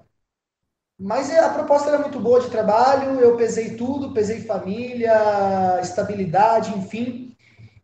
E, cara, eu tomei uma decisão, foi muito fácil, não foi difícil de tomar, mas balancei porque o, o, o basquete, o esporte de competição no qual eu trabalhava, que era o basquete, era uma coisa que me satisfazia muito. Então eu sinto falta da beira da quadra, do estresse da beira da quadra até hoje, cara. Daquela coisa do esporte de competição mesmo, de brigar com o juiz, esse tipo de coisa. Eu sinto falta desse estresse. E quando surgiu a oportunidade, eu agarrei, vamos lá, vamos embora. Fiquei uma semana fazendo capacitação lá no Rio de Janeiro com a equipe dele. Foi uma experiência, assim, cara, uma das maiores experiências profissionais que eu tive na minha vida, cara. Não só por vivenciar e ter contato com esse tipo de pessoa, mas pela riqueza do material de trabalho da EVB, cara. É uma metodologia de ensino ferrada, muito bonita, muito assim rica no sentido educacional de desenvolvimento de valores, sabe? Uh, acrescentou muito para minha bagagem profissional o trabalho que eu desenvolvo lá na, na IVB, cara, até hoje. Me acrescenta muito. A metodologia de ensino que, que, que a IVB é, desenvolve, ela, ela, eu nunca tinha visto algo parecido, cara, para o trabalho de iniciação esportiva, cara, de verdade. Então, a maneira como se trabalha o treino, ah, como é dividido, a maneira como o aluno interage, a questão de redução das dimensões da quadra e você trabalhar com mini voleibol, sabe? Respeitando o, o sem, sabe? Tudo que eu fiz dentro do, vole, do, do mini voleibol, do, do, voleibol de iniciação, e eu, e eu não tenho vergonha de falar, não. Eu não me sinto capaz de trabalhar com voleibol de competição. E não tenho vergonha de falar isso porque a minha área de trabalho é iniciação. Né? Ah, mas, cara, eu me divirto muito, me, uh, me, satisfaz o trabalho de iniciação no voleibol, porque a metodologia é muito rica. E você olha o, o desenvolvimento, você olha o, o, aluno barra atleta, porque ele acaba se tornando um atleta no final do processo de 5, 6, 7 anos, cara, você fala, olha como é possível trabalhar com esporte dentro da escola de maneira rica, de maneira sadia, cara. Então, é, só veio acrescentar na minha carreira o trabalho da EVB, eu sou muito grato pelo pessoal do ápice ter me feito esse, ter me feito esse convite. Ah, é uma coisa que me orgulha muito e profissionais que trabalharam e que passaram por nós hoje usam essa metodologia em outros lugares. Ah, assim, é, assim, é, é, muito, muito bacana, cara. Essa metodologia é do Bernardinho, é criada por ele. Isso, é uma metodologia criada por ele para desenvolvimento do mini voleibol. Pô, que legal. E tem a ver com a metodologia dele. Você conhece a metodologia dele mesmo? Sem ser do mini voleibol, mas não, uh, não. do esporte coisa... profissional. Não, Ciro, uma... É, ele faz questão de, de salientar que são coisas totalmente, universos totalmente diferentes. Legal. Quando ele veio aqui para Jundiaí no dia da inauguração, na nossa coletiva de imprensa, uh, ele fez questão de frisar isso. Olha, eu, Bernardinho, não sou professor de mini voleibol. Eu sou técnico de alto rendimento. Então não tem nada a ver o trabalho que eu faço, desenvolvo com os meus clubes, seleção brasileira, e com o trabalho que os professores desenvolvem. São coisas distintas. A metodologia foi desenvolvida por ele, mas em nada tem a ver com o trabalho de alto rendimento que ele desenvolve. Pô, isso é muito legal. Então é um trabalho de desenvolvimento mesmo, né? É realmente para criança e tudo mais. Pô, isso é muito bom. E, e ele, com certeza, melhor do que ninguém, sabe diferenciar isso, talvez, porque ele sabe muito lá lado competitivo, como funciona e tudo mais. Ele sabe, talvez, o que é melhor para a pessoa chegar nesse ponto no futuro, né? E isso é muito legal. Sabe uma coisa legal, Silvio? O, o Bernardo, eu sigo eles nas redes sociais e eles postaram, uh, o pessoal da EVB do Rio de Janeiro postou há pouco tempo atrás um menino, dois meninos na seleção brasileira, juvenil, se eu não me engano, e tiraram uma foto com o Bernardo e tal, porque os dois meninos fizeram EVD a vida inteira. Caramba. Então, cara, olha que sensacional. Esporte de qualidade, bem feito, respeitando etapas e culminando em formação de talento. Pô, que é aquilo que a gente falou um pouco mais cedo também, né? Da questão da idade, que tem tudo a ver com a questão do rendimento, do, do que ele vai ter mais pra frente. E é legal que casa muito com a sua história também, né? Que você é, tá treinando justamente a criançada a não passar por aquilo que você passou, talvez. Faz sentido isso que eu falei? Total, total. Eu, como eu falei para você, no trabalho que eu desenvolvo com, com as crianças, com os jovens, é óbvio que você traz toda a bagagem da academia, da, da faculdade, das especializações tal, mas eu carrego muito das minhas experiências de vida e o que eu é, acredito que eu não devo passar para os meus alunos, atletas, enfim da, desde a questão da especialização precoce, do respeito às faixas etárias, do trato com o aluno, com o atleta, a maneira como você se porta, né, é, junto ao atleta, junto ao aluno. Né? Eu estou falando aluno e atleta porque são dois universos diferentes, mas a situação de, de questão de educação é a mesma. Né? Então, eu levo muito dessas experiências de vida comigo na minha vida profissional. A gente tem dentro da BBT, ô Ciro, um projeto chamado Basquete para Todos, né? E, e a primeira unidade que nós abrimos é na Ana Paz, a escola na qual eu joguei pela primeira vez e que me formei. Eu fui até a escola a, no ano passado, no final do ano passado, e bati na porta lá. Eu nunca mais tinha entrado lá, desde quando me tinha me formado no ensino médio. E eu bati lá, a diretora me recebeu, ela falou: Quem é você? Olha, eu sou um ex-aluno é, sou profissional da área de educação física, um ex-atleta, e eu quero montar um projeto aqui na escola, na sua escola. Ela falou assim, mas por que aqui? Eu falei, ah, porque eu estudei minha vida inteira aqui e quero devolver para os alunos algo que eu recebi no passado. E, cara, ela abriu, a Alessandra abriu as portas da escola, assim, de uma maneira tão bonita para mim. E a gente colocou como meta na BBT, para cada unidade que a gente abrir em escola particular, nós vamos abrir uma unidade numa escola do estado do projeto Basquete para Todos. Então, nós temos uma unidade no Ápice Eleva e uma unidade do projeto social Nona Paz. Nós temos Nona Paz 60 alunos, cara. Caramba, jogando muita gente. Em três categorias diferentes, meninos e meninas jogando juntos, é, são mistas as turmas. E, cara, assim, foi uma, uma experiência de vida. A primeira vez que eu entrei na quadra lá para dar treino para molecada lá na escola, cara, eu confesso para você, eu chorei, cara. Eu chorei porque me passou um filme na cabeça e da época que eu era garoto. Sabe aquela história de realidade de escola estadual? O aro tá caindo, a tabela tá podre, Sim. o chão tá todo, todo destruído. Só que, cara, passa o rodo lá para enxugar a poça.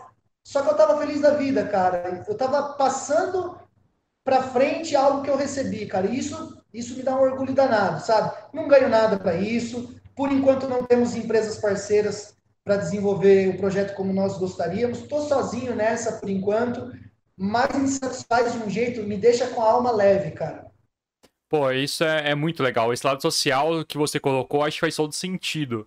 E vamos falar um pouco mais sobre BBT mesmo, cara, que é um projeto que eu conheço pouco, eu dei uma olhada no seu Instagram ali do projeto, tá legal pra caramba. A gente conversou um pouco já sobre ele, já sobre esse lado social, que eu acho que é muito legal e muito importante também. Mas conta um pouquinho da história, como que surgiu essa ideia, quanto tempo faz e conta um pouco da geração dessa ideia, dessa criatividade, como que foi, o que, que você pensou, o que, que você queria como projeto e qual que é o futuro aí também para ele. Olha, o projeto da BBT, a Academia de Basquete, surgiu em, a ideia surgiu em 2018. Eu já vinha ensaiando comigo ou retornar aos trabalhos com basquete há algum tempo. Mas eu não encontrava, eu não encontrava tempo, só se, se o dia tivesse 48 horas, né?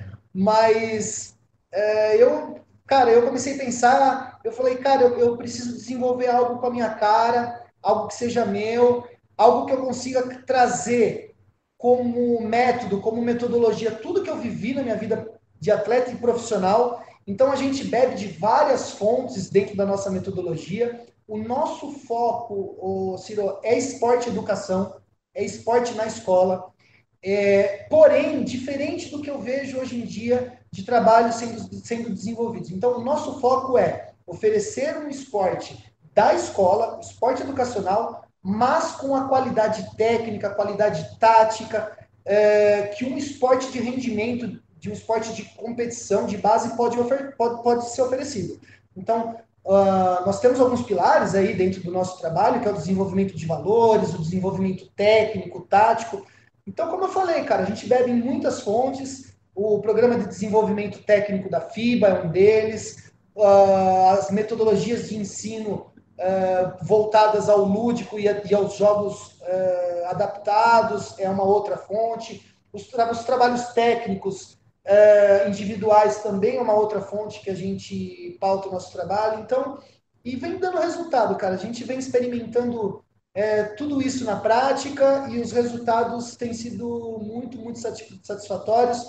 Obviamente, como é um, um, um trabalho novo, é, tem dois anos aí de, de, de vida, a gente vai fazendo ajustes, né? Então, o nosso material escrito, nossa metodologia, né, que é, vai ser a nossa Bíblia, é, por assim dizer, daqui para frente, ele está sendo escrito ao mesmo tempo, ao passo que as aulas ocorrem, né? A gente vai fazendo ajustes, vai bebendo em outras fontes, mas a BBT é a materialização de um sonho, cara, de, de tudo que eu vivi na minha vida como, como um todo, e eu oferto isso em forma de aulas de basquete, cara.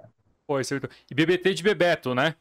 É BBT é uma redução de Bebeto. Pô, show de bola. E como que funciona? Me conta um pouco mais. Eu achei muito legal essa iniciativa de estar dentro dos colégios. Eu acho que isso faz todo sentido. Uh, eu trabalhei numa empresa, na verdade, eu prestei serviço para um cliente que ele também tinha um, um business semelhante, que era Cantinas dentro de escola. Então, é aquele serviço que o seu cliente vai ser a escola e os alunos da escola. Então, a sua responsabilidade é imensa também.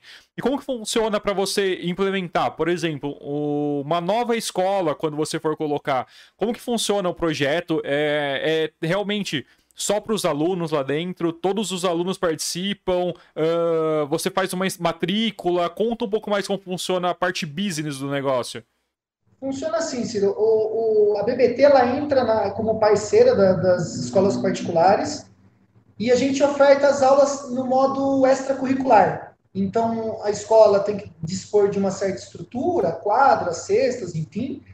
Nós entramos com todo o material e é, profissionais, então isso aí tudo a cargo da, da, da BBT. Então, bolas, cones, é, uniforme, isso aí é, é tudo por, por nossa conta. E o aluno paga uma mensalidade a, a, a parte da, da mensalidade do colégio, porque é extracurricular. Uh, então, as nossas parcerias são feitas dessa maneira. Nós temos a unidade do, do Colégio Ápice, não é restrito a alunos do Ápice, é aberto ao público. Então, o, o aluno ápice ele tem algumas regalias por ser aluno da, da escola, então ele, ele tem uma série de descontos, mas alunos de fora podem participar normalmente. Pô, isso é muito legal. Para outros alunos, então, vamos falar assim: a gente está aqui na, em Jundiaí, talvez seja uma das primeiras, ou talvez a, a. Vou puxar o saco aqui, mas a melhor escola de basquete aí para crianças em Jundiaí. A gente não tem outras, tem? Temos, nós temos tem. colégios que, que, que ofertam, temos. Várias escolas oferecem o basquete como extracurricular. Em forma de parceria com uma empresa aberta, como é a BBT, eu, eu também desconheço. Né? Nós, é, nós temos aí uma escola dentro da cidade que acabou de, de contratar a franquia da NBA School, né? E Caramba. então é, é, um, é uma, uma mais uma escola de basquete para a cidade. Eu acho isso excelente, quanto mais melhor. Mas é aberto ao público, cara. Então a gente está em busca de novas parcerias, de novos colégios que queiram uh, ter a BBT dentro da, da sua unidade de ensino. E é aquilo, para cada unidade que a gente abrir, nós vamos tentar abrir mais uma unidade do basquete para todos, porque isso é uma, é uma meta de vida aí. Pô, isso é um diferencial muito legal, muito legal mesmo.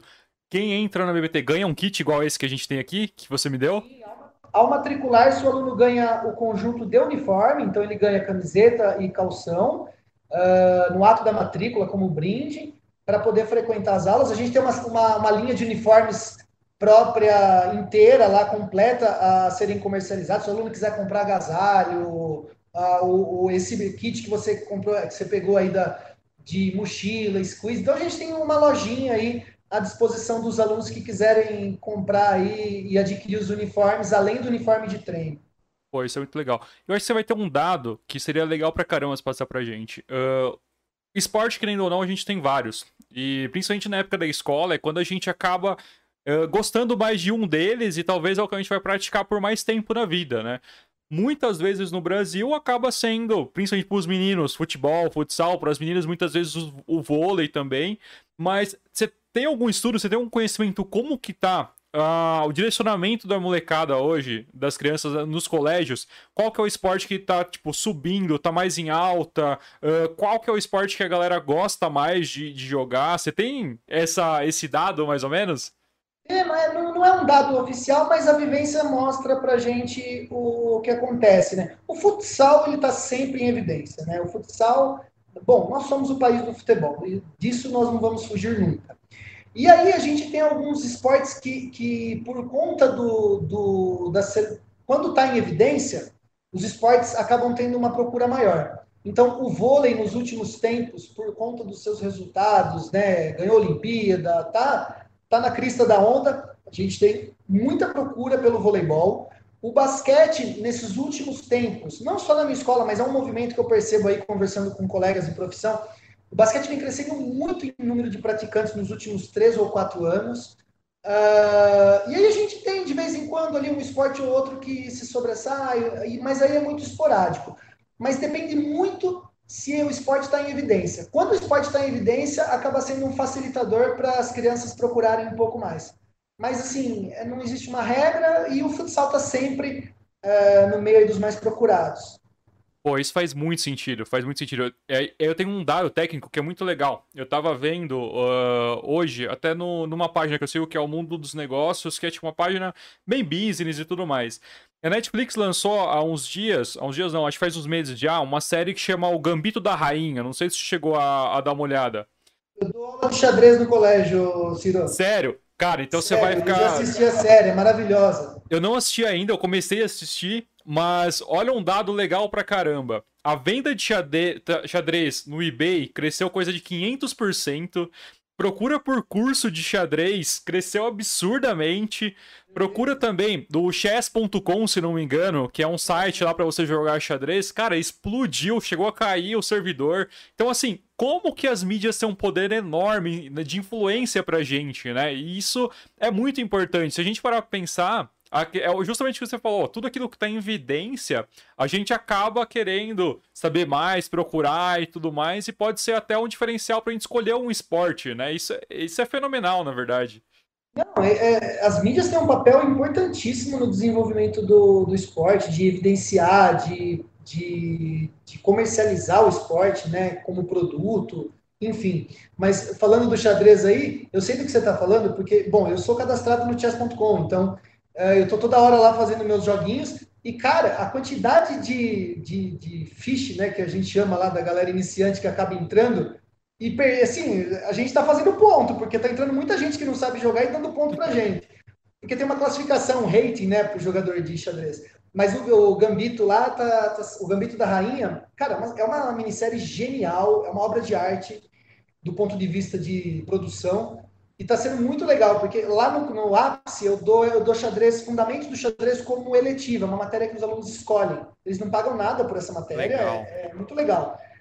E, cara, os alunos estão vindo me procurar para falar de xadrez como nunca procuraram antes, cara. Olha que absurdo. E justamente por causa da é, série, na verdade, né? É isso que você tá falando. Faz muito sentido. E xadrez, eu gosto demais. Infelizmente, eu não sou tão, tão bom como gostaria.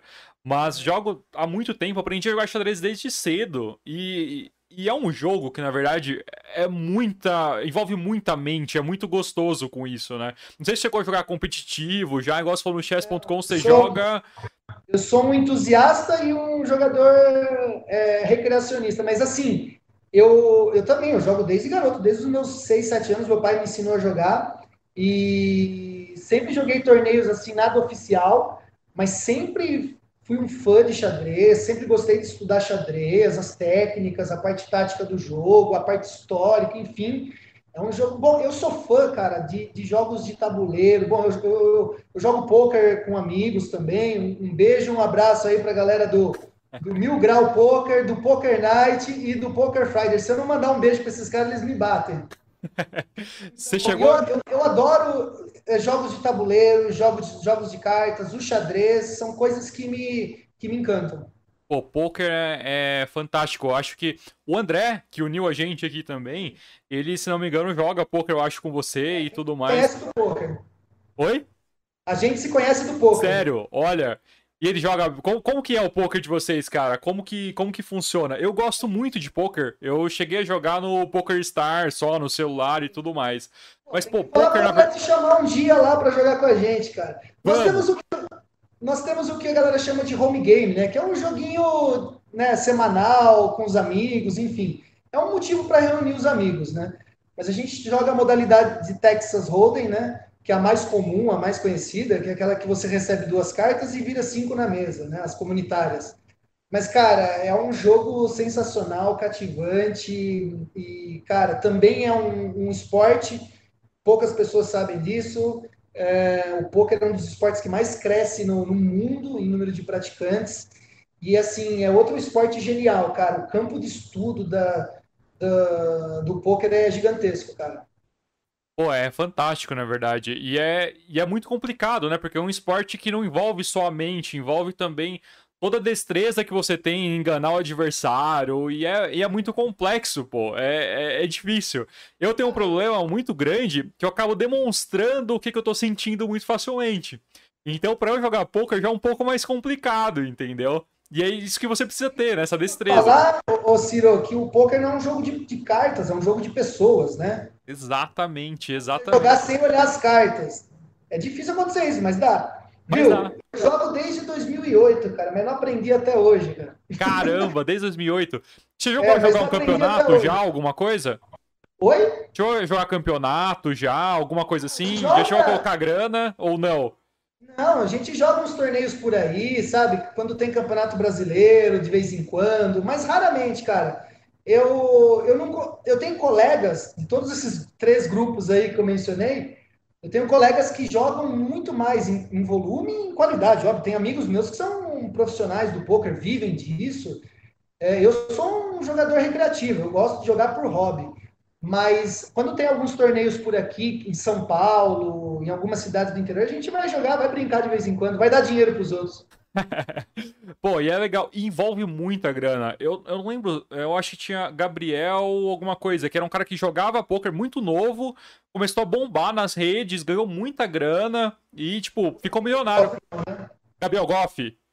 Esse. Isso, o golpe. Eu acompanhava ele há muito tempo. E ele não conheço muito bem a história dele hoje, como que tá e tal, mas eu lembro que ele foi muito bem no poker, né? É, ele, cara, eu também tô meio afastado aí. Eu, eu assinava a revista, acompanhava todas as notícias, mas me parece que ele tá meio afastadão aí das principais notícias do poker aí. Meio, é. meio, meio out. E tem uma galera que tá ganhando muita grana hoje que você tem visto aí? Cara, precisa estudar muito, bicho. O, o tempo de estudo dentro do poker ele é maior do é que o tempo de jogo, às vezes, cara. Então, precisa de dedicação. Tem, tem, tenho conhecidos que. É a profissão deles, né, cara? Então eles ganham dinheiro, o, óbvio, né? Eles jogam para isso, é o trabalho deles. Uh, tem gente que consegue jogando é, menos mesas, tendo um volume menor de jogo e ganhar às vezes, perder, a variância é maior, né? Mas, cara, depende muito do, do nível de estudo do, do, do cara, da pessoa. Ah, mas isso com certeza. Eu vejo que tem muita gente que acha que vai ficar rico de alguma forma fácil, né? E às vezes a pessoa acaba entrando no poker, entrando em algumas outras coisas, achando que é assim. Mas não, cara, querendo ou não, é muito estudo, é aquele negócio, você tem que trabalhar pro negócio. E, e eu tenho uma, uma métrica, é mais ou menos assim: você só vai ganhar dinheiro com aquilo que você faz na vida. Tipo assim, você, por exemplo, para você ganhar, a melhor forma de você ganhar dinheiro na sua vida, com certeza vai ser com esporte, entendeu? Uh, alguém que trabalha comunicação, a melhor forma de ganhar dinheiro vai ser com comunicação. É muito difícil ele conseguir destoar disso e talvez ganhar dinheiro de alguma outra forma e tudo mais. E é complicado, tem gente que acha que é só entrar em alguma outra coisa e ganhar, e não é bem assim. O poker é assim também, né? Requer muito estudo, e muito estudo mesmo, muita dedicação, muito trabalho, e aí a pessoa consegue chegar lá. E é, e é assim que funciona. E como que tá o seu lado empresário agora? Porque, querendo ou não, você tá em um empresário do esporte também. Como que é esse lado? Você tinha experiência já? Você buscou conhecimento nessa área? Como que você tá com tudo isso? a, a, a, minha primeira experiência em gestão do esporte foi na coordenação da, da unidade da EVB em Jundiaí. Essa foi minha primeira experiência, porque até então era só trabalho de quadra, né? Era técnico, professor, educação física, esporte de rendimento, enfim, iniciação. E a partir do momento que eu comecei a trabalhar com gestão, eu, cara, me senti cutucado. Eu falei assim, cara, eu preciso de uma especialização aí nessa área. Fui fazer gestão educacional, uh, durante dois anos, um curso de meia hora, de mil horas, é mais do que um mestrado, então é uma pós-graduação aí densa, pesada. Então, uh, mas que me enriqueceu muito, cara, me enriqueceu muito. Então, me deu base aí tanto na educação física no colégio, nas questões relativas à gestão da educação física da área, quanto na gestão do esporte, cara. Me dá um acervo, assim, um repertório de, de ações muito grandes para mim. Então, foi, eu, eu, me senti cutucado a estudar para entrar nessa área. E aí fiz a, a, a pós-graduação, aí surgiu a BBT, então, cara, e é o que você falou, é gestor do esporte, é outro trabalho, né? É outra situação, Confesso para você que estou me sentindo cutucado de novo agora, porque, cara, com essa questão das mídias, é, do marketing, é, nós aí da BBT ainda estamos engatinhando nessa área. Então, é, eu me sinto assim, eu, eu olho e falo assim, cara, a gente poderia ir um pouco mais nessa área.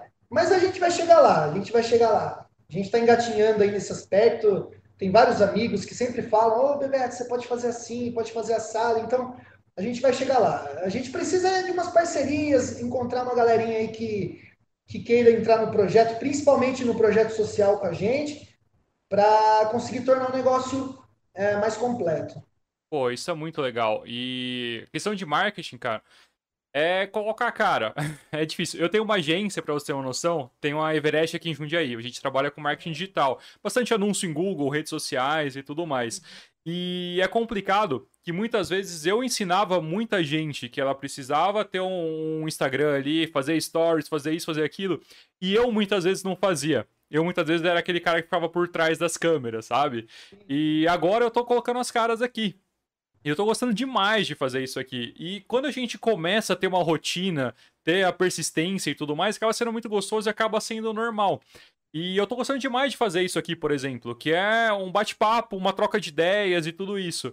E para você, eu acho que seria bem legal uh, tentar investir um pouco nessa área de Instagram, redes sociais, Facebook. Porque, pô, olha o conteúdo que a gente tá passando pra galera aqui. Tem muita coisa. A gente tá falando aqui há uma hora e meia, basicamente. E, pô, é uma história fantástica. É muita coisa. A gente passou por basquete, vôlei, Uh, futebol no Palmeiras, sua história de vida e. Pô, a gente falou de xadrez, de pôquer aqui. Tem muita coisa que você pode colocar para pra galera ainda e mostrar. Não sei se você tá fazendo isso ou se você já pretende colocar isso aí como meta. Cara, vontade não me falta, é o que eu falei. Eu preciso ter 48 horas no dia, cara. você sabe que eu tô com dívida social para todo lado, né? De ver amigos, de convidar amigos, ainda mais num tempo de pandemia que a gente não consegue fazer nada, mas enfim, tô cheio de dívida social, cara, porque, cara, é 5 da manhã e acaba meia-noite, bicho.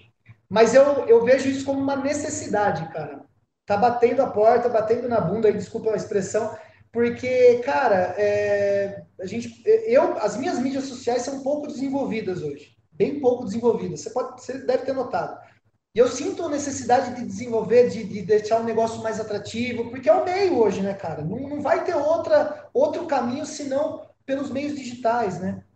As minhas também são, viu? Então é assim que funciona. Mas é aquele negócio, a gente precisa. Quando você começa, aí você vai conseguir desenvolver e tudo mais. Mas é o que você falou, requer tempo, querendo ou não. É, é, é, difícil, você precisa de tempo.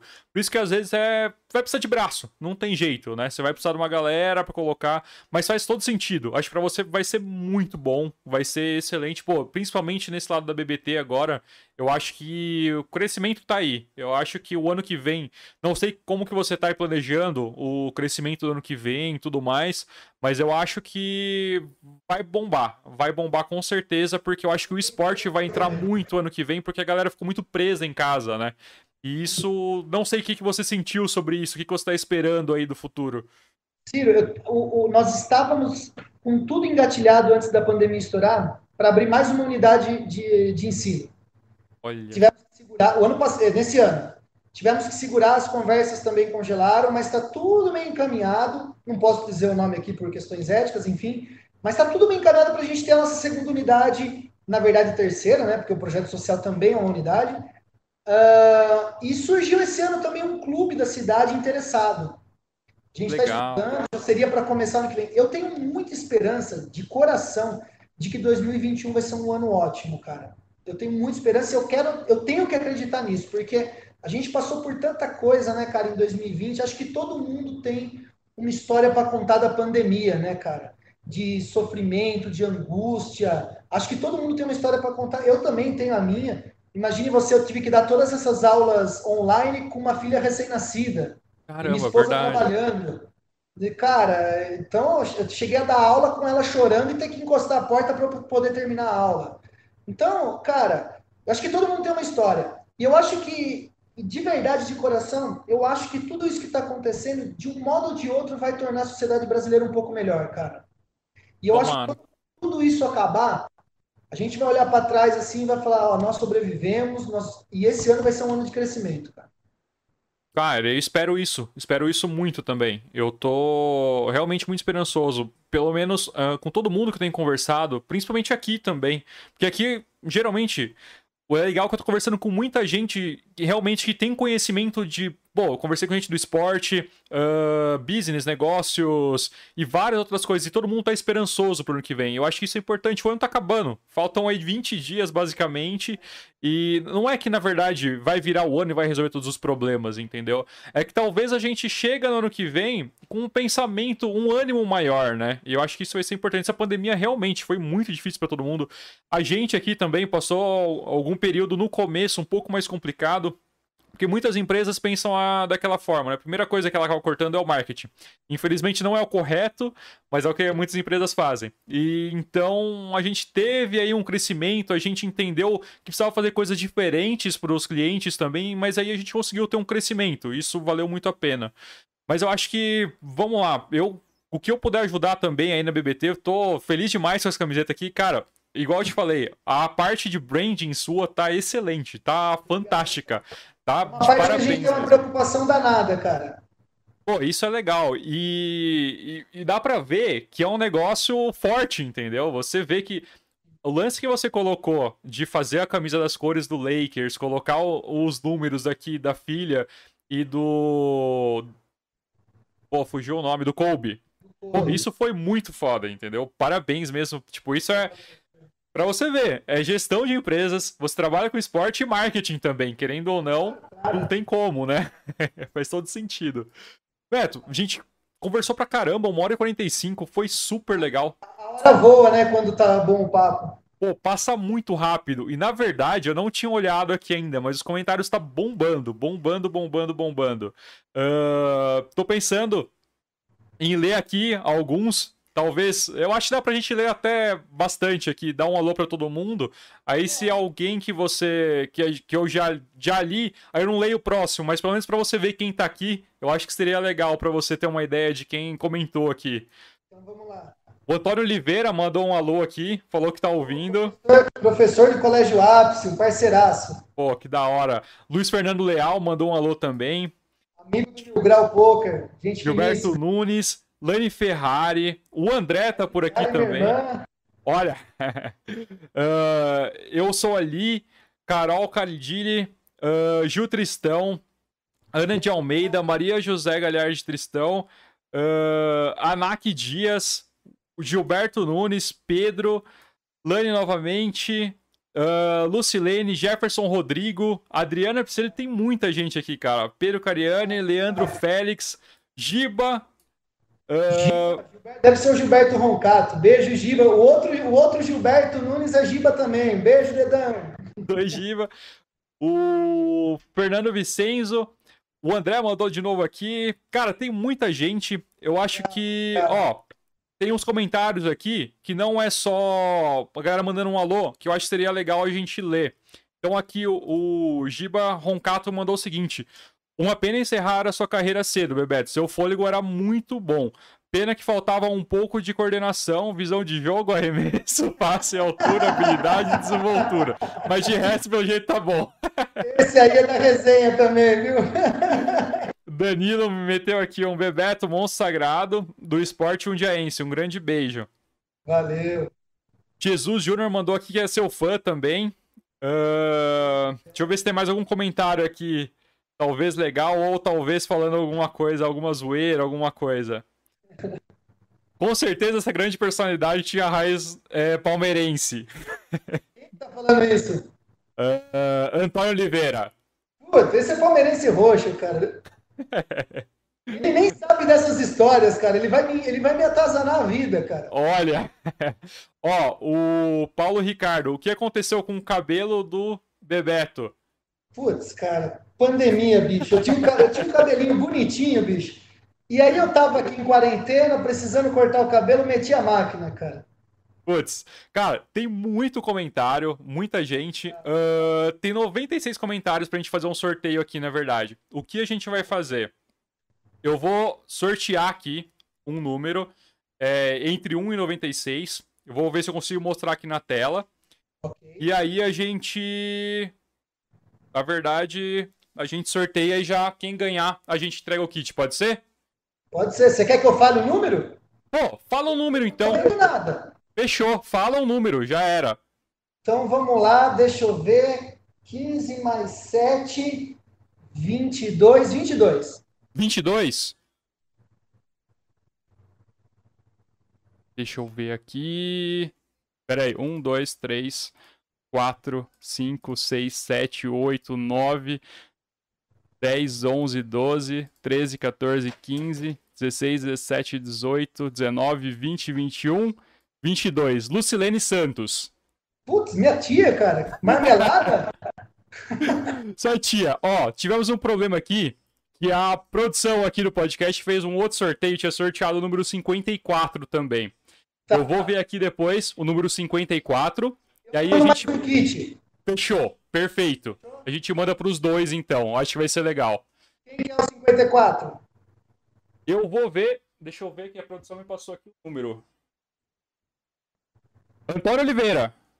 Ah, o Toninho, esse eu posso entregar lá no colégio. Uh, deixa eu ver se dá para ver, acho que não vai focar. É. Mas depois eu vou passar aqui, a galera vai conseguir ver aqui nos comentários também. Tem dois kits, então. A gente entrega para o Antônio, e quem mais ganhou, sua tia? Lucilene? Lucilene. Fechadíssimo. A gente vê aqui como faz a entrega e aí acho que vai ser legal pra caramba. Velho, obrigado, obrigado demais. Eu que agradeço a, a oportunidade aí. Eu quero que agradecer também ao convite por estar contando um pouco da minha história, é, da minha vivência e de tudo que a gente faz hoje aí em prol do esporte, cara. Muito obrigado pela oportunidade. Pô, foi um prazer enorme, Beto. E, pô, agradecer muito ao André também, que uniu a gente aqui. E foi uma conversa muito bacana, muito bacana mesmo. Eu acho que é aquele negócio, a ideia aqui que não é uma entrevista, né? A gente bateu um papo mesmo, porque a gente acaba passando por tudo, né? A gente falou por muita coisa, falamos pela sua história de vida, falamos de esporte, de como que a gente queria que fosse o esporte, talvez, de como que é o esporte nas escolas e Igual a gente conversou no começo, muita gente não tem ideia da diferença de educação física, do esporte e como funciona isso. E é muito importante. Obrigado, obrigado mesmo por ter colocado todo esse papo aqui. Ó, só para você saber, esse foi o podcast com mais audiência até agora. Legal pra caramba. É. Diz que, da, que vá daí para melhor. Pô, daqui pra frente só crescimento, acho que vai ser legal pra caramba. Muita gente vendo, galera. Quem tá aí, se inscreve no canal. A gente tem bastante conversa aqui com personalidades assim como o Bebeto, que são fenomenais. Eu acho que é legal a gente levar esse papo, a gente ter sempre conteúdo, levar um conteúdo relevante para a maioria das pessoas. Uma história como essa aqui, igual foi para ele, tem que começar a ser divulgada também. Eu acho que a hora de começar a movimentar as redes sociais da BBT aí, vai ter muita coisa boa também. que eu puder jogar, ajudar, eu tô à disposição também. Brigadão mesmo, cara. Legal, obrigado, Ciro. Posso deixar só um recadinho? Claro, na verdade você pode falar o que você quiser. Você que tem empresa, que gosta de esporte, quer ajudar com um projeto social, vem conosco aí na, no Basquete para Todos, cara. É um projeto muito bonito. Por enquanto, estou sozinho nessa. O que eu estou podendo fazer, eu faço pelas crianças lá. Mas se a gente tem um parceiro aí, uma empresa, para ajudar com uniforme, reforma de quadra, enfim, qualquer ajuda é bem-vinda. Bebeto, tem um número para contato? Tem, eu vou deixar o meu celular, então é 11 98181 8374. Pode falar direto comigo e vai ser um prazer aí ter novos parceiros. Show. Eu vou deixar o telefone para contato aqui na descrição do, do vídeo também. Quando eu for colocar no Spotify, esse episódio vai estar no Spotify a partir de amanhã à tarde, acredito que já está por lá também. Vou deixar lá o número, as suas redes sociais também, quem quiser entrar em contato. E quem quiser abrir uma BBT no colégio também, Basta entrar no mesmo contato, né? No mesmo contato, se quiser uma unidade da BBT na sua instituição de ensino, só conversar com a gente. A gente faz um plano de viabilidade, uh, plano de custos, uh, tudo meio alinhado. Show, fechadíssimo. Vamos encerrar por aqui. Tem mais algum recado? Imagina, só agradecer, cara. Muito obrigado. Pô, eu que agradeço muito, cara. Gente, brigadão, brigadão pelos comentários mesmo. A galera zoou bastante aqui, mas é válido, vale a pena. E, pô, esperamos a próxima. A ideia, eu sempre falo aqui no final que a ideia é a gente ter um espaço físico pra gente bater um papo. Acho que seria mais legal. A gente uh, trocar uma ideia numa mesa, igual tá sendo a moda dos podcasts agora, né? O Flow aqui no Brasil e os outros. Pô, quem sabe, quem quiser apoiar aí também, uh, a gente tá crescendo bastante, a gente tá crescendo muito rápido, a gente tá com um mês de podcast, já cresceu pra caramba e tá sempre com um papo legal. Quem sabe logo logo a gente tá ao vivo aí trocando ideia. E eu quero que o Bebeto esteja junto também em mais um episódio aí. Legal, vai ser um prazer. Valeu, meu velho. Eu vou encerrar por aqui. Um abração para todo mundo. Tchau, tchau. Valeu, tchau, tchau.